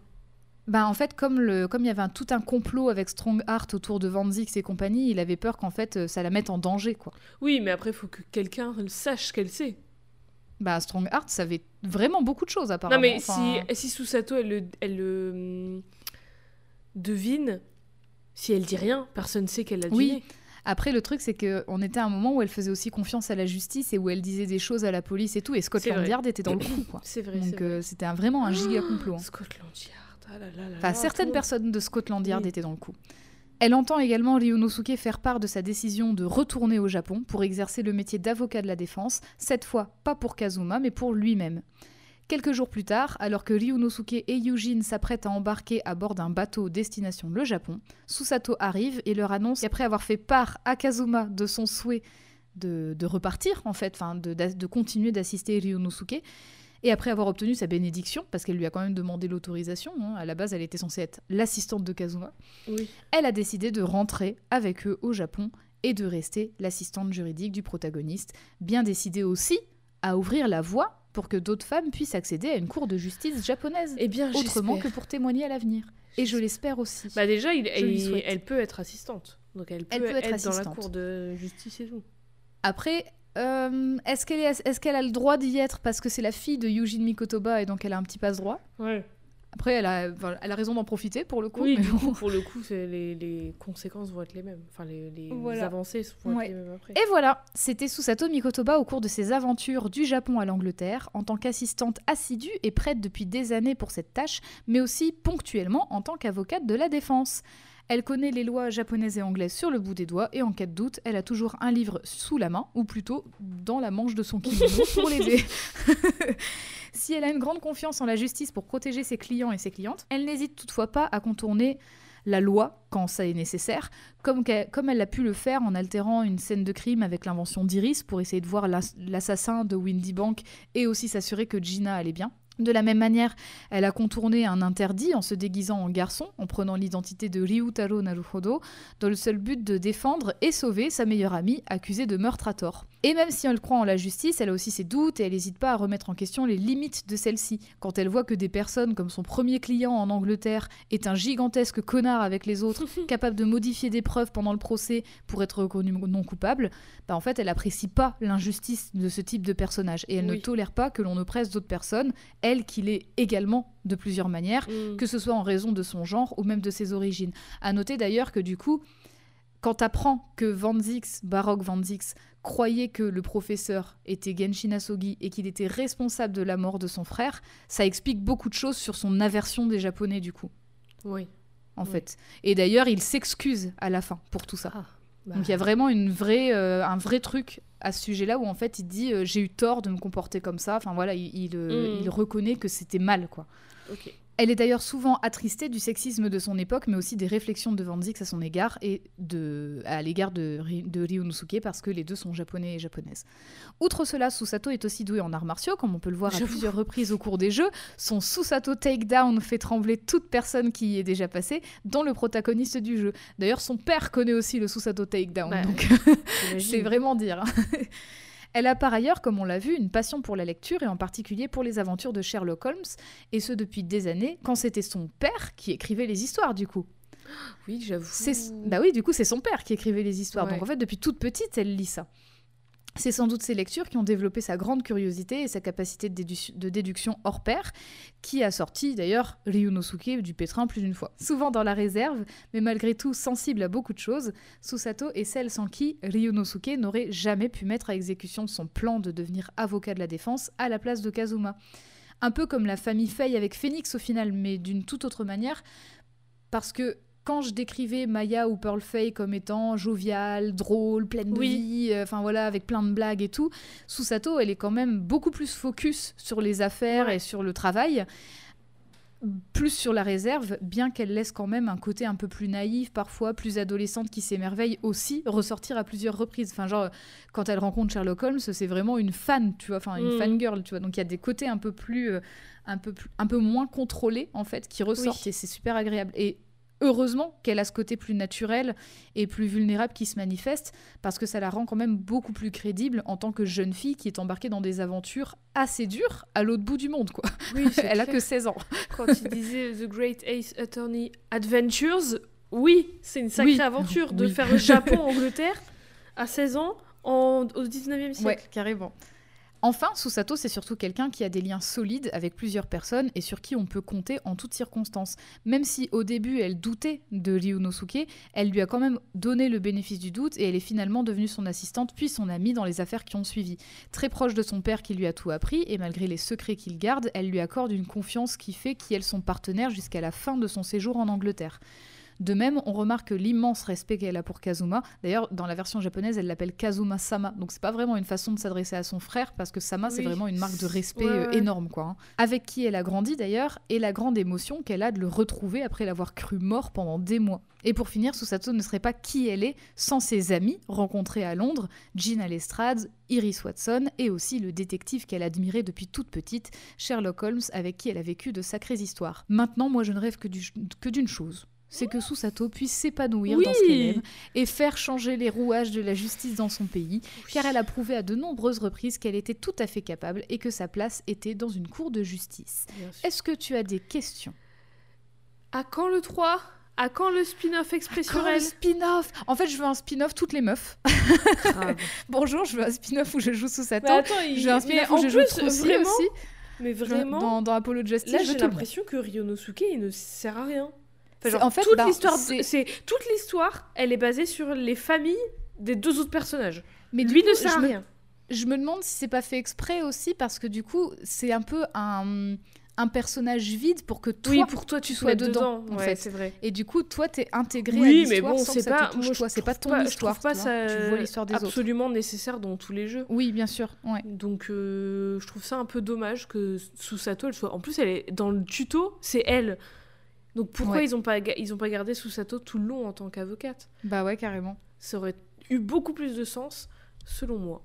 Sinon, je n'ai pas de questions. Eh bien, est-ce que tu as une échelle de valeur alors? J'ai une échelle de valeur et ce sera sur 16 code pénal. Code pénal? Code pénal? Oh, je sais pas. sur 16 euh, livres avec les lois dedans, je vais mettre à Susato de The Great Ace Attorney la note de 15. 15 sur 16. Bravo. bravo à elle. Oh là là. Je la trouve très cool. J'avais aucune idée qu'elle existait. Mais en même temps, je connais pas du tout ces jeux. Je ne les suis pas du tout. Je connais que via toi. Euh, je la trouvais ok. Je la trouvais sympa jusqu'à ce que on arrive au deuxième jeu et que tu me la montres en Ryutaro et que je la trouve trop cool. Déjà d'aller tomber amoureuse, ça y est. mais non, mais c'est pour ça, c'est encore une fois, c'est pour ça que je suis déçue que ce... enfin moi je pensais du coup elle allait être oui, la, la hein. protagoniste du deuxième, ça aurait ça aurait été logique, ça aurait été trop bien. Bah oui. je suis un peu déçue de ça, mais sinon oui, je la trouve très cool. J'aime bien euh, qu'elle soit pas comme Mia elle a été tu vois euh, Maya elle a été je sais plus laquelle. J'aime bien que ce soit pas du tout le même personnage mm. parce que ça aurait été facile de tomber dans les mêmes archétypes juste pas à la même époque tu vois. Et du coup j'aime bien ça. Et j'aime bien aussi que même si c'est un peu du coup comme tu disais le l'image de la femme enfin la jeune fille de la Yamato Nadeshiko ouais la jeune fille un la jeune fille japonaise pure, parfaite et tout elle est quand même bah elle est elle est pas parfaite et elle est pas euh, enfin c'est pas une image c'est une vraie personne. Mhm. avec euh, genre elle va elle va euh, fangirler sur Sherlock Holmes elle va faire des erreurs elle va apprendre de ses erreurs et tout. Elle va être perdue enfin plein de choses. Mais bon après elle reste quand même très intelligente très forte très cool donc oui voilà elle a quand même beaucoup de qualités. Voilà qualité défaut le ratio il est un peu c'est pas très balancé équilibré. Mais bon voilà. Mais non je la trouve très cool. Donc je, je l'aime je l'aime ah beaucoup bah, je suis ravie. Je m'attendais pas à bien l'aimer autant parce que en général, je, enfin, ça m'intéresse pas des masses ce- ces jeux. Mhm. Donc voilà. Et là, tu remarqueras qu'en plus, dans, cette, euh, dans, ces deux, dans ces deux jeux, il n'y a pas du tout de fantastique, Oui, comme il y a dans il les n'y a pas de magie. Je m'attendais à ce qu'il y ait de la magie, Mais- surtout ouais, avec il y a le bus, avec les, les indices qui disparaissent et tout et qui réapparaissent dans le bus. Mais en fait, ça, c'est parce que ma- je- moi, je peux te l'expliquer. Je l'ai pas dit parce que je voulais pas ramener trop de persos d'un coup et vraiment euh, apporter trop de confusion parce qu'il y a beaucoup de Il y a personnages quand même. Singe voleur. Mais c'est bah, c'est Gina Lestrade qui est pickpocket. C'est elle en fait qui plantait les preuves. Ah, Et pourquoi? Quand il y avait raison? des. Bah parce qu'en fait, le client, donc ton, ton, ton accusé, quoi, qui est le mec riche, euh, lui, en fait, il voulait, il voulait être acquitté coûte que coûte. Donc, en fait, il faisait planter des Ah, preuves pour d'accord. qu'on t'acqui- pour qu'on l'acquitte. Mais euh, Van Oui, Zix, c'est il n'était pas a- dupe. Van Zix, il savait qu'il y avait un problème, qu'il y avait des, Oui. des trucs qu'il n'avait pas enregistrés, lui, dans son dossier de preuves. Et toi, même euh, dans, le, dans le texte, quand tu, tu examines une fois l'omnibus, tu trouves rien. Et tu l'examines une deuxième fois un peu plus tard et tu trouves un truc sur le sol. Et je te jure, moi, en fait, j'étais un peu fatiguée et je crois que je l'ai fait sur deux jours. Donc j'ai examiné un jour et le lendemain j'ai réexaminé. Donc j'ai pas, euh, j'ai pas tout de suite compris. Mais vraiment, j'ai bloqué. J'étais là genre, hein? Je l'avais pas vu la première fois et vraiment j'étais complètement confuse et c'est fait exprès et en fait dans le quand tu examines cette preuve Ryunosuke dit c'est bizarre c'est très bizarre ce que je vois là parce qu'en fait lui aussi il trouve ça bizarre qu'il y a un Que truc qu'il n'avait pas ouais. vu avant Mm. et en fait, c'est parce que c'est un- un- une preuve qui a été plantée par Gina Lestrade pendant qu'il y avait une pause de. Une, comment on appelle ça? Une, une petite pause de, de la cour parce qu'il faut interroger quelqu'un, Mm, euh, tu mm. vois, ou que le juge y convoque les avocats, machin. Et ben à ce moment-là, elle a planté des preuves, tu vois.